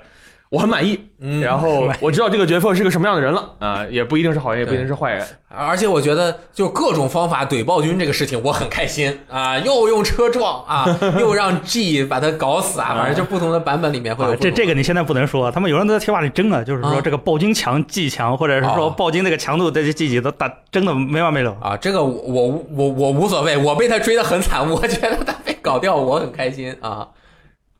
然后就是剧情上面就很莫名嘛，嗯。就之前就是大家都知道的，可能是里昂跟 Ada 是一对，嗯，那个克莱尔可能是之后跟那个戴维伦纳史史蒂夫是一对这样嗯，子。对啊、就这次就莫名的，就从开始就隔着栅栏开始，里昂跟克莱尔那个感觉就哦就就就莫名的调情，嗯然后到结尾也是雪莉梅莱来一句：“哎，你们是男女朋友吗？”啊，然后就也跟一家三口似的牵着手就走了。那个大美景啊，这个很广阔的未来啊，对你这个表现就很很很奇怪，就哦为什么要这么做？就哎，但是这块儿其实又要接着说到后面我们要提到很重要的一个问题了，就是原版的那个表里观的设计，对对对，互动对吧？啊，你原版的设计，仓鬼可以给讲一下，而这次就刚刚说了，其实他只有刚开始隔着铁栅栏说了一下，最后俩人怎么就摄像头见了两次面，摄，像头又见了一次，然后最后啊在火车上见一次就完事儿了。对，火车上见面，俩人就是亲人啊的那种嗯感觉了呢。就啊这一代他没有那个就是 zip 系统嘛，嗯就是说我表观干了什么事儿就影响里观的这个东西。嗯就我觉得没做也可以。你想，原来里观其实他们就是实质的互动也没有那么多，但好歹就是说原版那个李官就是我就或者表官我做了什么事儿，李阳是通过布法机会告诉克莱尔，就克莱尔我们找到一个出路是下水道可以去。然后你到李官克莱尔，就是到相应的剧情就收到这个信息，哦，去下水道是这么走。然后到哪到哪，比如说我们列车去实验室了，然后克莱尔知道，哦，那去去实验室了，是这样子的。结果到这一次的表里关，就除了开头两人直接见面之外，中间都是很突兀的来了个纸条。哦，就是李昂告诉他，哎，我已经怎么怎么，这儿很危险，或者大办公室室一个，然后实验室实验室之前那对，纸条也都很也都很少，而且就我觉得其实都可以规避掉这个情况的。嗯。就比如说开头 Marvin 都提醒他们说，哎，对讲机你们开着有用，啊，然后都没用对对，就就跟 Marvin 联系的，中途你你要说这很简单，我只是找个人配音就行了，就找一个地方就一进来演示一下，就比如说也是的，我拿对讲对讲机跟克莱尔说说那个什么谜题解开了或者什么什么地方我们要走下水道了，我们就实验室，你说一下这个互动性都会强一点，让我知道至少你是就是那个角色是在那里的，而不是说就很突兀的到结局突然出来，我说你怎么来的实验室，嗯。就是这种感觉。对，整个过程中剧情讲述方面是没有任何交集的，对，甚至加上它关卡的设计，基本上也没有什么相互的交集。你像原版还是留包留枪的问题，对留包留枪啊，还有那个实验室按手印嘛，对，包括它关卡的设计，包括走的路线，它岔开的就是更明确一点。对对，对在新版里面，好像就我的感觉啊，我都分不清这两个是时间是怎么发生的。就是我感觉啊，第二版本进警局的时候，呃，那个表表官的那个人都已经到下水道了。啊，对，因为那时候马文已经变成僵尸了。对啊，就是感觉就时间这。我就在外面逛了这么一下，那哥们儿跑这么快，这是专家级难的的玩者啊！这个怎么回事儿？就是对不上，就是感觉就像完全的平行世界，而是就是而，但是他既然这样设计了，又弄了四遍，就更有一点奇怪我现在感觉就是你这样设计，可能是因为他们工期不够。嗯，我觉得也是。呃，然后我觉得有两个方面啊，我自己看的两个细节，一个是你第一次拿到小刀之后要开一个门，开那个电闸门的时候，对。对对你需要拿刀划。嗯。这个在《生化危机七》里也有嗯，但是整个《生化危机二》就用过这一次，嗯。然后这是一个就一次，还有一个是在你第一次去图书馆的时候，马文马文叫你你要回来，那时候用了一次无线电，然后 PS 手柄的话是会从 PS 手柄里出现它的声音，这个音我印象里游戏也就这一次。就这两个设计，我觉得你既然都这么设计了，你设计的那个刀要拿那个那个胶带划，我觉得你后来设计一个让我多走这么一步也都可以。反正我身上都有胶带，呃，我身上没有刀的话，我跑到之前的某一个储物箱拿个拿个那个刀我去划一下也可以。嗯虽然这个可能很多人看来是觉得一个多余的动作，多余，但是我觉得就是说，你设计的一个东西，你设计的这一段，你可以用无线电通话，可以用手柄发声的这一个东西，你没有怎么用，可能是真的没有做，就是可可能把这个忘了，就是做的太着急了，或者是工期不够就没有做这些东西。对，就好像他早期宣传的时候也说，哎，我们是没有表里观的，对对对，或者是怎么怎么样，然后后来突然就有了，然后我想他会不会是惊喜呢？后来看也并不是，就感觉更像是临时就是起意搭建的一个，对，对你想想，表里观除了一开始的大厅和暴君出现的位置以外，其他几乎都是一样的。嗯，嗯，是，但其实这个你觉得算是遗憾吗？如果他真做的就是交叉度很高了，会不会打乱了游戏本身的节奏啊？我觉得不会吧？说遗憾，可能就是他还要花更多的时间去设计这个事儿，是肯定的啊。我觉得我对这游戏扣分点就在这个吧，对就是对对就是这个表里观这个有点呃有点矛盾啊，有点重复啊，其他的我觉得这个游戏没有什么问题。嗯，然后说就是这个，虽然后面我们说了很多这个游戏的缺点啊，就是什么剧情有点突兀啊，表里观设，但是我觉得游戏本身的内核，尤其是游玩的部分，包括生化的表现和操作的手感，是非常让人非常满意的，，找不着什么特别明显的问题。对，对所以这也是大家对它特别满意的一个原因，加上它又有那么多的可替换服装 啊，然后又有原版的音乐、原版的对对音效，就包括他那第四幸存者的这个玩法，其实挺好的，它可以无很多大幅的拓展这个游戏的玩法就那豆腐都做了五个豆腐，啊。我觉得他们这个在这方面也是挺闲的，焦糖蛋奶做了五个豆腐。对，然后我觉得这个游戏还有一个我自己要说一个细节，就是、呃克莱尔关的时候，你会后来雪莉在中毒之后，你会把衣服披到她身上。然后你穿的第一件第一副啊玩的时候就玩普通衣服，你会把嗯外面一件风衣披到他身上。对，带如果你，对，如果你穿的是普通就是原版的衣服，后面有那个印花的那个衣服的话，你会把外面那件砍袖的外套也套在他身上。嗯然后我觉得这个细节设计都特别好，就是你穿的某一件衣服，它是可以里面外面脱掉，是有一层建模放在上面的。这个细节我觉得设计很好，哎，有心了。我当时看，哎，你这个衣服，我看到我，因为我特别想穿这个衣服穿到最后，你结果穿到放到雪莉的身上，我想有点遗憾，但是做的很好啊，哎，这个感觉。就再说细节，我也说一个，就是嗯。R 引擎这个也是，就你说那个断尾系统嘛，嗯。你怪打你有判，就是有那个反馈，就比如说牙印什么的，你打怪也是打哪断哪，还有场景也是，嗯。你注意看你。舔食者，他有的他进不了门嘛，但是有的时候会在墙上抓一下，门抓一下，啊你回头看那门上是有爪痕的。，对，可以还，有打 G 三的时候，你打完你也注意，嗯，一一地就是他攻击过的地方全都留下印子了。对对对，和场景的这个互动是有的，嗯对。但是他想互动的时候才有，没有的时候也没有有，啊。就比如说那个，有人说，呃，我觉得这个其实没有什么问题啊，就是说有一个评测啊，是范国也知道，说这个门打不开，木板我拿火箭筒打哎，不开。对，这个是带这个东西吧，哎，这很正常，很多游戏都那样。那我血缘什么黑魂，那一道破门我就是打不开，我拿手里那一把枪不能给它炸开吗？啊，我觉得这个东西就是为了对游戏，你不要在游戏里找特别真实的东西。对对对对对很正常，很正常。啊而且它本身就生化危机，它主打的也不是就是给你那种真实体验。对，所以我觉得，呃，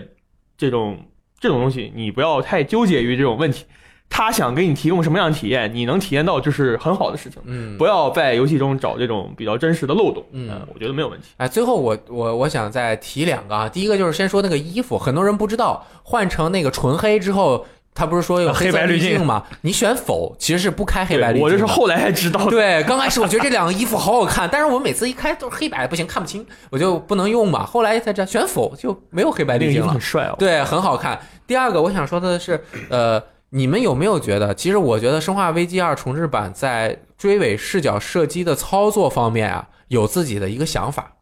就是它你控制角色跑啊，呃，很多追尾的游戏是你角色走，它的视角是会跟着动的。对这个是你角色走，你可以继续往后跑，对吧？但是啊你视角、对视角是往前的。对，但是当你这个时候摁圈儿，其实不是说我拉后摁圈，它是一个转身动作，而是你先转了身，摁圈是你的视角正对你角色的正面，所以如果往推右往右跑，你一摁圈也可以快速的。把视角对右九十度，其实这有点像《生化危机四》当年刚到这个第三人称视角设计，你先那个推右摇杆怎么一弄，你角色就转过来了。它这个操作这一点，我觉得在其他游戏中没有。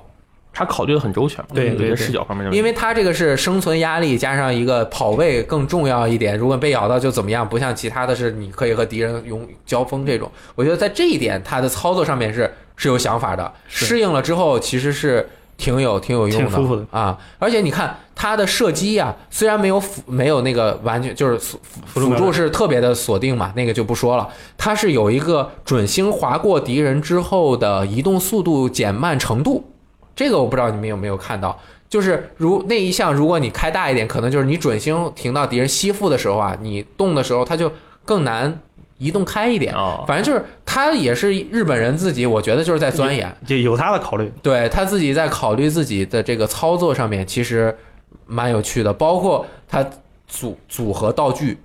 然后以及道具栏的摆放，怎么能够节省时间？一般玩玩玩的法，我肯定把枪放最上面，嗯。最上面的不动嘛，对。然后下面摞那些关键道具。但是当你玩过之后，你后来会发现，我枪应该搁在下面。我把那个要用的道具我搁在上面，这样我打开菜单的时候，我很快的就能选到，我要用的这个，包括你捡道具可以直接和其他东西合成，对对对，然后移动位置等等的，这些其实从生化五开始就有他自己的这个这个想法而且这个考量也是不一样，就是你里昂片的那把普通手枪，到后来在地下在地下停车场那个警车的那个里面，三连发，拿那个三连发那个那个握把，嗯但那个握把其实并并没有什么用，啊而且很占地方，你一装上就是两格。对所以这个东西用我到后来根本就不用了。啊就很多情况下，你得考虑一下这个东西到底有没有用，嗯。而不是说我拿到我就装，我拿到我就摁进去，就是这种感觉。对，哎，那握把说到这儿，我有一点，我觉得那个好用在就是它打得快，啊。所以用那个可以打呃眼睛。呃打那个追踪者和眼打的头，啊。就是叭叭叭叭叭叭叭叭，大概十来发子弹，它就跪地上了。啊，啊，这个还挺好。对，对于就是说你可以装，可以不装嘛。对对对对，哎而且你可以，以选择组组装和拆卸。哎，对，嗯，原版好像是装上就装上弄不下来，弄不下来哦原版是可以选那个，就是你装上去之后，它选自动模式就三连发，啊对对对。然后跟手动模式就一还是一项一项点。啊，是的，嗯，总之，我觉得这一次《生化危机二》重置版没有什么人说完全不满意，对啊，对吧？大家的评价我看的不满意的都是集中在标题关的问题上，啊，对就是标就是 A，，它它其实没叫标题关，它叫一周目这个啊，第二版本，第二版本，嗯。呃，我觉得。可能他这个命名就是故意的，不告诉你这个是里关，也对比如说我们这个没有那么没有那么影响，区分对啊而且现在游戏不都有那个什么 DLC 机票的习惯吗？嗯得看他后面能不能就是在哪些地方再补回来。哦，我觉得危险，这个可能是个大。我觉得他出 DLC 买啊，这个没有问题的。对对对对，嗯，然后呃，说到最后了，我们再来呃，那个大家都挺喜欢玩《生化危机》的嘛，呃，来自己给自己心目中的《生化危机》排个名，我先来，你先来。我其实啊，口味跟一些一些玩家不太一样，我最喜欢的是《启示录二》。在《生化危机二啊》重置版之前，我特别喜欢《启示录二》。呃，因为其实三星是从《生化危机四》开始玩的，对对然后一二三是有看过一看过一些小说，知道它的剧情啊所以。是新生代《生化危机》啊我觉得《启示录二》好玩呗，也不是好玩，它有意思在一，它结合了比如说那个一个那个小说叫《变形记》，嗯呃，就人变苍蝇那一段，嗯它里面有很多的文献是关于那个方面的内容。啊然后他那个女反派，那个女威阿尔伯特威夫那个那个那个威斯克女威斯克，她说的很多话也是结合了那些东西，嗯然后让我觉得这个有一点艺术感的存在，再加上她在进入某一些场景的时候，她有一些场景其实特别瘆人。嗯他那种恐怖感跟《生化危机》这种生存压力不一样，她是单纯从眼就从你眼珠上给你一种视觉上的刺激那种感觉。哦尤其她进入中间那个那个地图那这个那个塔的时候，我就觉得哇，这个有点过于过于恶心了。。然后再加上它是比较便宜，其实我当时比较穷的时候啊，啊。它这个啊挽救拯救了我，我终于玩到了《生化危机》，所以这个我这个游戏大概买了三份，PS 三、PS 四 Switch 我都买了。啊，然后它这个游戏它这个游戏呢是在现在的《生化危机》里用了一点点的那个《生化危机二》那个飞屏系统的，嗯，它在最后章的时候，你选择开水库的门，会影响另一个角色的那一关的内容。对，然后第二的话，我其实就是《生化危机五》啊，啊，五的话，其实当时是看 UCJ 的视频，嗯呃，那时候 UCJ 公布，就 UCJ 发那个新闻嘛，就是书上，然后我看，哇，这是《生化危机》啊，这是我真正知道《生化危机》的游戏的画面是什么样的。哇，这《生化危机》画面太强，我到现在也觉得《生化危机五》的画面是《生化危机》除了二重置版以外画面最好的一部，它的画面比六还好。画面风格很好，对画面整个色调啊，还有啊那种呃，当非洲的那个环境的描绘对很到位他在 PS 我玩我买了 P，我后来还买了 PS 的重置版嘛。啊。然后振东啊，这个他除了《王国之心》爱好者以外，他是个《生化危机》爱好者，他帮哎他带着我白金了。啊我觉得《生化危机五》这个重置版的画面完全不输于任何一个 PS 平台的正常游戏，就是嗯只在 PS 叉 One 上出的游戏的画面。嗯它的画面真的非常非常好，而且它的手感也非常好。它也是差不多最后一款要站桩射击的游戏，对站桩射击的生化。它的 BOSS 战啊，它的那个过场动画，尤其威斯克在飞机上那个耍酷的那一段，我觉得都非常直击我当时非常年轻的就是喜欢这种装逼的心灵 啊。然后再往下第三名的话就是《生化危机四》。《生化危机四》是第一款给我感觉是有点恐怖的游戏了啊，呃，因为一这个手感比较硬，然后还站桩射击，画面比较糙，然后有那种 B 级片的那种感觉。到我后来进古堡的时候，就耳边是，就算面前没有敌人，耳边你也能听到各种啊，毛利利对，有人在啊耳边念叨啊，然后还有第一次遇到像那个电锯老虎啊、电锯那姐妹花那样的比较可怕的 BOSS，而且我第一次玩《生化危机四》是在手机上玩的。嗯哦，有手机版 iOS 版我还通关了啊我记得当时是打那个 U 二啊，应该叫这个名吧，U 二那个 BOSS，左手是吧？对，反正就是通关了。然后还有电锯老虎那些手手机上都有，我觉得这个太强了，这个生化危机二太强了，生化翻上危机四翻上翻生化危机四太强，翻上真四太强，这个游戏居然能预知那么多遍。我觉得没有他那番话，这个游戏不能移植到手机上，我不能让我体验到生化危机四的魅力。他 太强了，对太他这个反反奶能力太强反奶能力太强。然后，但是说这就说明这游戏优秀，，对这游戏真的很好玩。嗯，然后可能就是时代，你要先玩《生化危机四你可能就更喜欢我更喜欢生化危机四了啊。所以，但是在《生化危机二》重置版出之后呢，我第一名是《生化危机二》重置版。哎呦剩下往下延续一下。可以啊。苍鬼呢，作为一个老生化爱好者，就从游戏素质跟情怀加成来讲，那肯定是《生化危机二》是我最喜欢的，第一名就是就是重置版，原版。原版的那个，因为当时在那个时代下，就我是头一回见到就是这样的游戏，就是就跟大片儿似的，就是有解谜有什么，然后故事还说的这么精彩，然后又有那种恐怖的那个气氛。然后他那个怪物就是在他的那个逻辑下是设计的这么合理，就好像真中的病毒它是怎么来的怎么去的。对，你看现在其实还一直都在延续原来的设定嘛。对啊，就像是你看，像威廉他那个头慢慢就缩到身子上了，你慢慢还在看那个脸，你就感觉他是一个合理的，嗯就在他那个逻辑下合理的。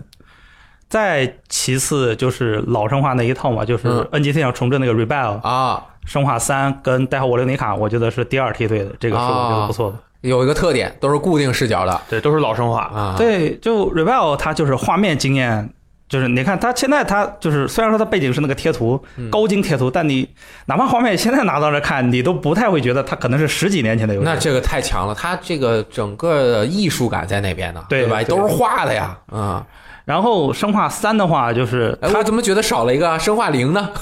零零怎么前后太那个零只有列车那个部分，你觉得呢？而且零它那个双人怎么说做的有点不太不太舒服，OK，所以不算它。嗯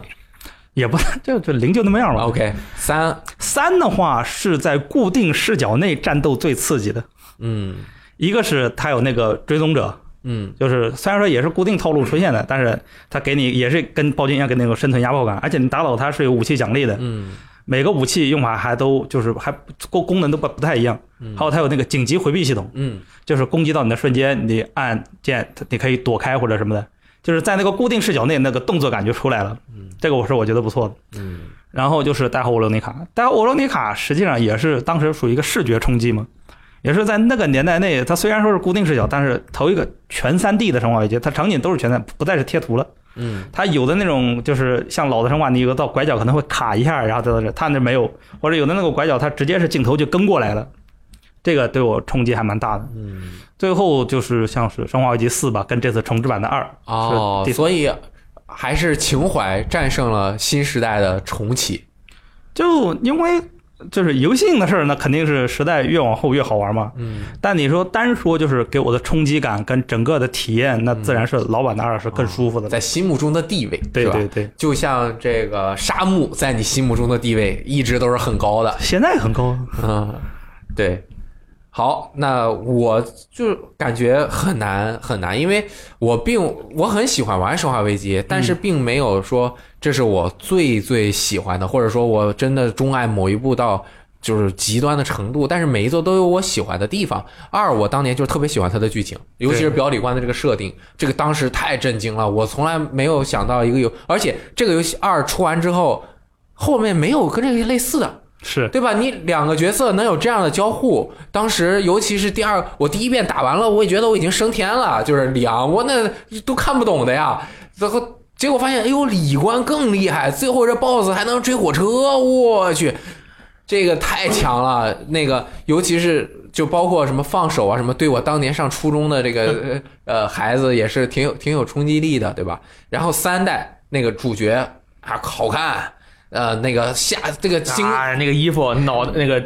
大腿碾僵尸是吧啊，然后那个呃叫应该是追踪者是吧？对追踪压力又大，然后就有一个上楼梯，那个上楼一个拐角的楼梯上去之后，那玻璃会碎，啊每每到那儿我都被吓。啊，每每到那儿我都会被吓一次，然后包括四代也是，我把我同学那个打了一个月的专 啊，家 又闹的那个事儿是吧？又来啊删掉了什么的，对吧？五我特别喜欢五的那个佣兵模式，那个玩的特别久，就是打一百五十个人，那个反正呃 Rebel 那个重置版，我也是当年就借了那个 DC 和 NGC 玩的 Rebel 和这个维罗妮卡，这个记忆都挺深刻的，但是也没有说哪一个，但是如果就真说啊。哪一个是我真满意的？我觉得《生化二》重置版我非常非常的满意，因为这个真的我玩了太多遍了，我都没有想到我能这么沉浸到一个游戏一个这个游戏系统里面这个研究当中。虽然我的手还是挺残的，但是我还在努力。这个我要更正一下我的言论啊，我这个《生化危机》第一名其实不是这些游戏，哎，《生化危机》用兵三 D。啊，这个游戏我真的特别特别特别喜欢，我还买，啊。当时就是那时候买的正版，然后玩，因为它我还买的二手的，嗯，然后它那个存档还不能删，这是唯一一款没有不能删存档的游戏。然后我就接着它的存档，啊，我完完整整的打了好几遍，这后面电锯老虎那个最后几关，那刷的刷天翻地覆，我整个大学有一个月的时间都在刷这个游戏，嗯这游戏是我玩的时间最长的生化危机。啊，我就特别喜欢它那个模式的事，但是可惜 Switch 上现在还没有一个这样的游戏。嗯我特别期待卡普空能在 Switch 上出一个佣兵的游戏。这个有点硬核是吧？它就是把五的四和五的那个佣兵模式，对就单拎出来了。单拎出来，然后各种怪啊都往里飞，然后你的全屏全是怪那种的但是它有一个遗憾，啊。没有后来支持 3DS 的的右摇杆，啊，这个太遗憾了。对那是早期作品吗？对对，就是它其实能更新一个支支持的，我不知道啊，我忘了有没有更新了，没有，没有吗？我也买了那个啊，。那个真是太好玩了。好，那我们这一期生化的专题也就做到这里了。最后还随着每个人喜欢的部分跟大家简单回顾了一下。大家如果喜欢呃老生化的情怀的话，可以照着苍鬼说的去玩一下。喜欢这个射的爽的，或者是新生化危机爱好者，可以照着这个三星的玩一下啊。那么我们这期节目也是特别感谢啊，那个重重新呃来到我们这个游戏时光，给大家分享《生化危机》的苍鬼老师啊，希望以后能够多来做客。现在又很近离的哎，离得特别近了嘛。啊，好，那那个大家对《生化危机》有什么看法，以及哪这个历代最经典的一些场景啊，什么角色和你的和《生化危机》的故事啊，也可以留言发到评论里啊。感谢大家的收听，我们下期再见，拜拜，拜拜。拜拜。哎，这是我们 VG 聊天室第一次彩蛋啊，还有彩蛋，我们。对，现在剩下了我雷电和三星。，对我们两个人这个聊一聊《生化危机二》重置版后来推出的一个免费的 DLC，哎，叫我《幽灵生还者》。这是什么内容呢？呃，它的内容呢是把游戏中，呃，介官方介绍的时候说是我们把游戏中三个主要三个 NPC，就是啊、有一点点样子，就是你也知道他是谁的一个 NPC，嗯然后把他们剧情稍微改了一下，加入了 if 结局，就是说如果他们在这场爆发中没有死掉，他们是怎么逃出浣熊市的？哎当然这都是如果，因为真正的剧情里他们都是死掉的。平行世界。，对，然后呢，最后一个就是它有一个隐藏的，是你把这三个人的剧情全打完之后呢，出现了一个第四个，也是一个 NPC，也有他的一条 if 路线，啊他的完全的关卡呢，完全跟前三个人是不一样的，哎，所以我们觉得这个。既然它是一个免费的，然后它就是一个怎么说呢？把剧情重新改，稍微改写了一点点，然后加入了一些全新的玩法的一个模式。我们觉得这个模式非常的好。嗯，为什么呢？第一，从前三个模式，第一个是操作武器店老板，哎大家也知道这个要剧透啊。武器店老板我在们这个是评啊，测节目是要剧是要评测节目是要剧透的。武线老板在游戏的本体剧情里是啊、你也不知道他死没死，他是反正一声枪响之后就再也没有人说话，对，然后他可能跟他的女儿同归于尽了。但是在 DLC 里呢，他是啊，在死之前，然后开枪前接到了朋友的电话，说，哎，我有办法可以逃出这里，你到了哪哪哪来找我就可以。然后女那个市长女儿的关卡叫大逃亡，嗯也是就在他临死之前，他又得救了，反杀成功，也是要跟一个也是要逃出幻影室。嗯然后第三个叫被遗忘的士兵，他是跟汉克一个小队的一个成员，嗯，然后他被威廉打倒之后，但没有死掉，然后他也需要也是接到了那个通知说你可以从这儿逃出去，我来接你。哎，三个人的路三这三个人的 那个路线是一样，就是从某一个地点跑到另一个地点就可以结束这个关卡三个人的玩法设计是一样的，对路线不一样。啊、路线不一样其实。它相当于把整个大家可以有警局、嗯有地下水道，还有这个实验室，对三个主要的场景，它是每个人有这么一块儿一个路线，从一个点到另外一点。就是说，其实你玩了这两个，就是前几个关卡，就比如说呃，武器店老板和市场女儿的关卡，你会你就会更加发现它整个地图是一个非常连贯的地图，从地下水道，从下水道可以直接跑到警局，从警局可以跑到别的地方。嗯，然后这个游戏这个模式最大的一个变化。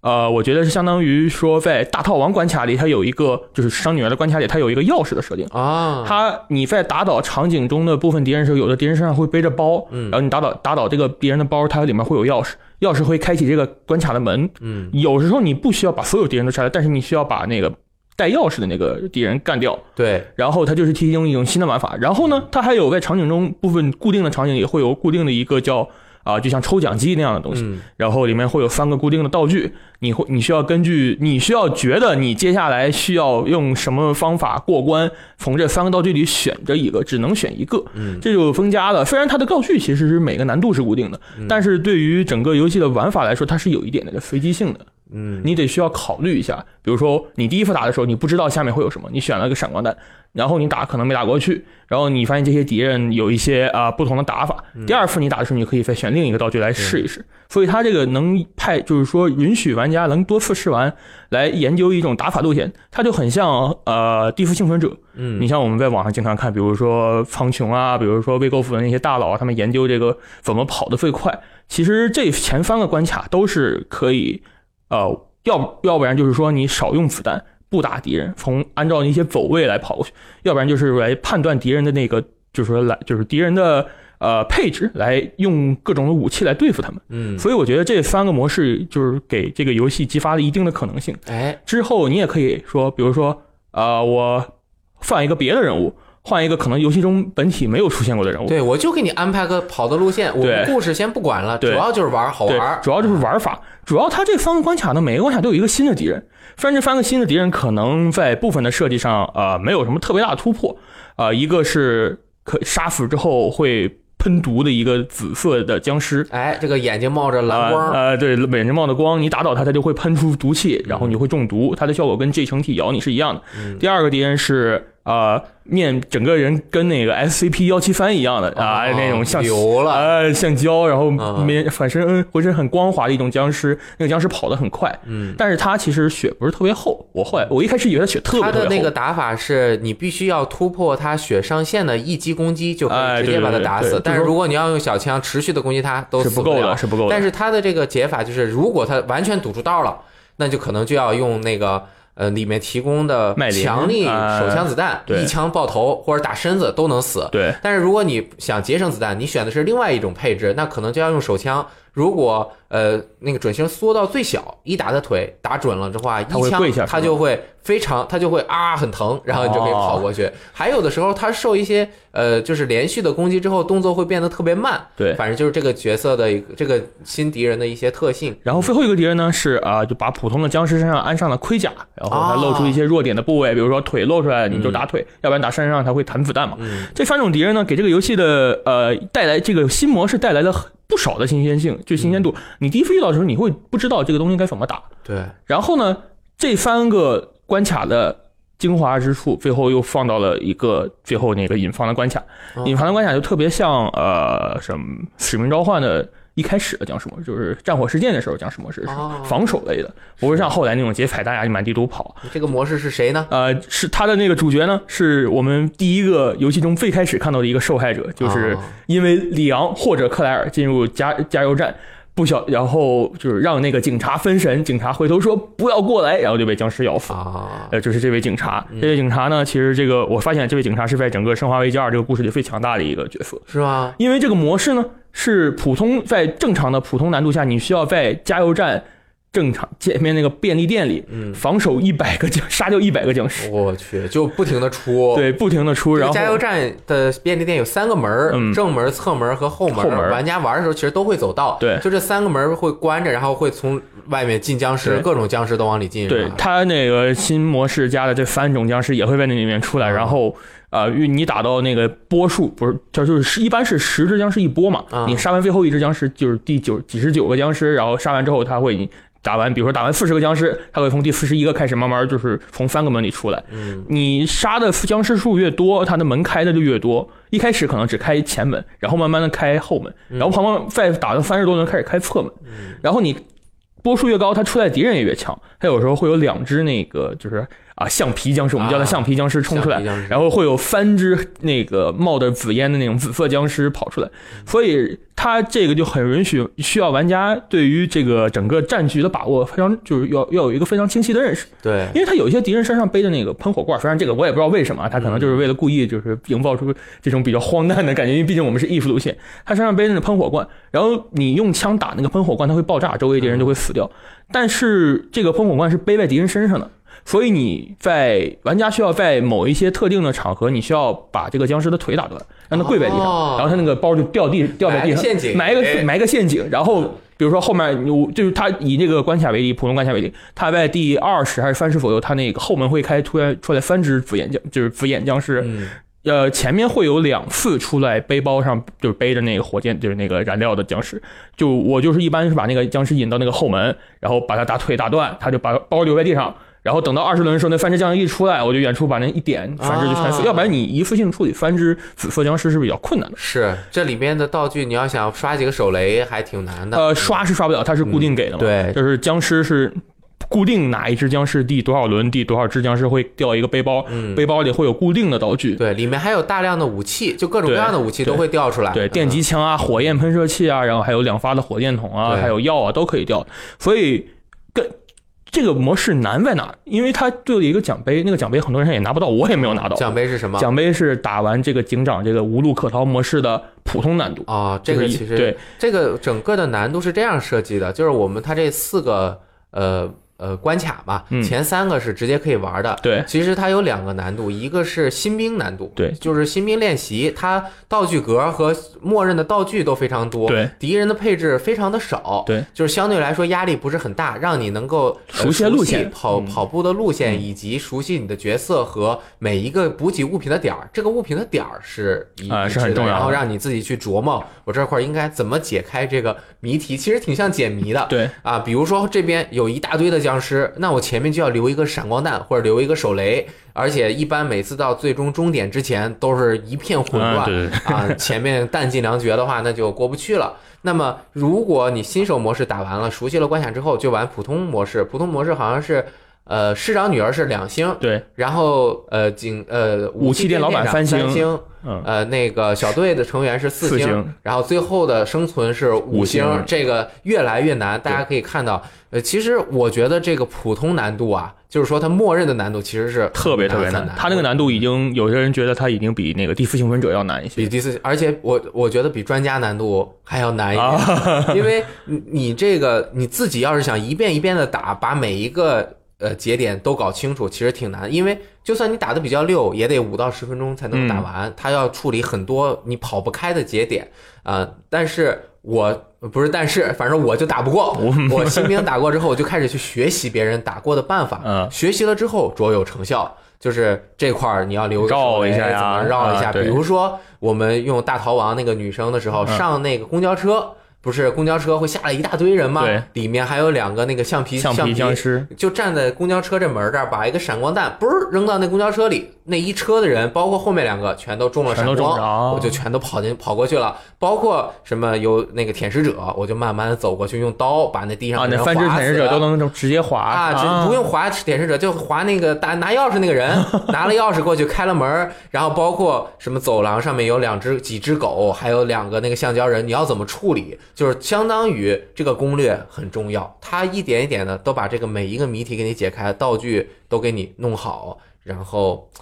就就算我知道他的攻略，我打过去我都特也得要试好几遍。对，嗯，我觉得整个下来这两种啊，因为是前三个模式是一种是逃亡路线，最后一个是一个生存模式，嗯这两种新的玩法给这个游戏，我觉得以后还能出更多的东西。哎，就算是收费的 DLC，如果它是用这种玩法，或者是扩展出更多的新的玩法的话，我觉得完全没有问题。完全的拓展了它的活力。对它之前《生化二》也有一个模式，就是类似于像一种硬核模式，里面可以用克里斯啊，哦然后打分呐、那种的。我觉得现在这个既然《生化重置二》二重置版还没有出这个模式，我觉得完全他们可以，就算收费也没有问题。嗯，因为他们现在在探索，我没有想到，我一开始以为是啊、就他们当时公布这个《幽灵生还者》的时候，我觉得就是一个很普通的模式，讲一讲剧情，就主要是以剧情为主啊，然后玩法就是啊，跑魔线魔都一样，敌人也一样，没有什么区别。没想到他们啊，又是就是虽然没有特别大的突破，但是他们想了一些新的好玩的东西在里面，嗯。所以我觉得呃，这两个这这这四个新的关卡，这整个一个新的模式是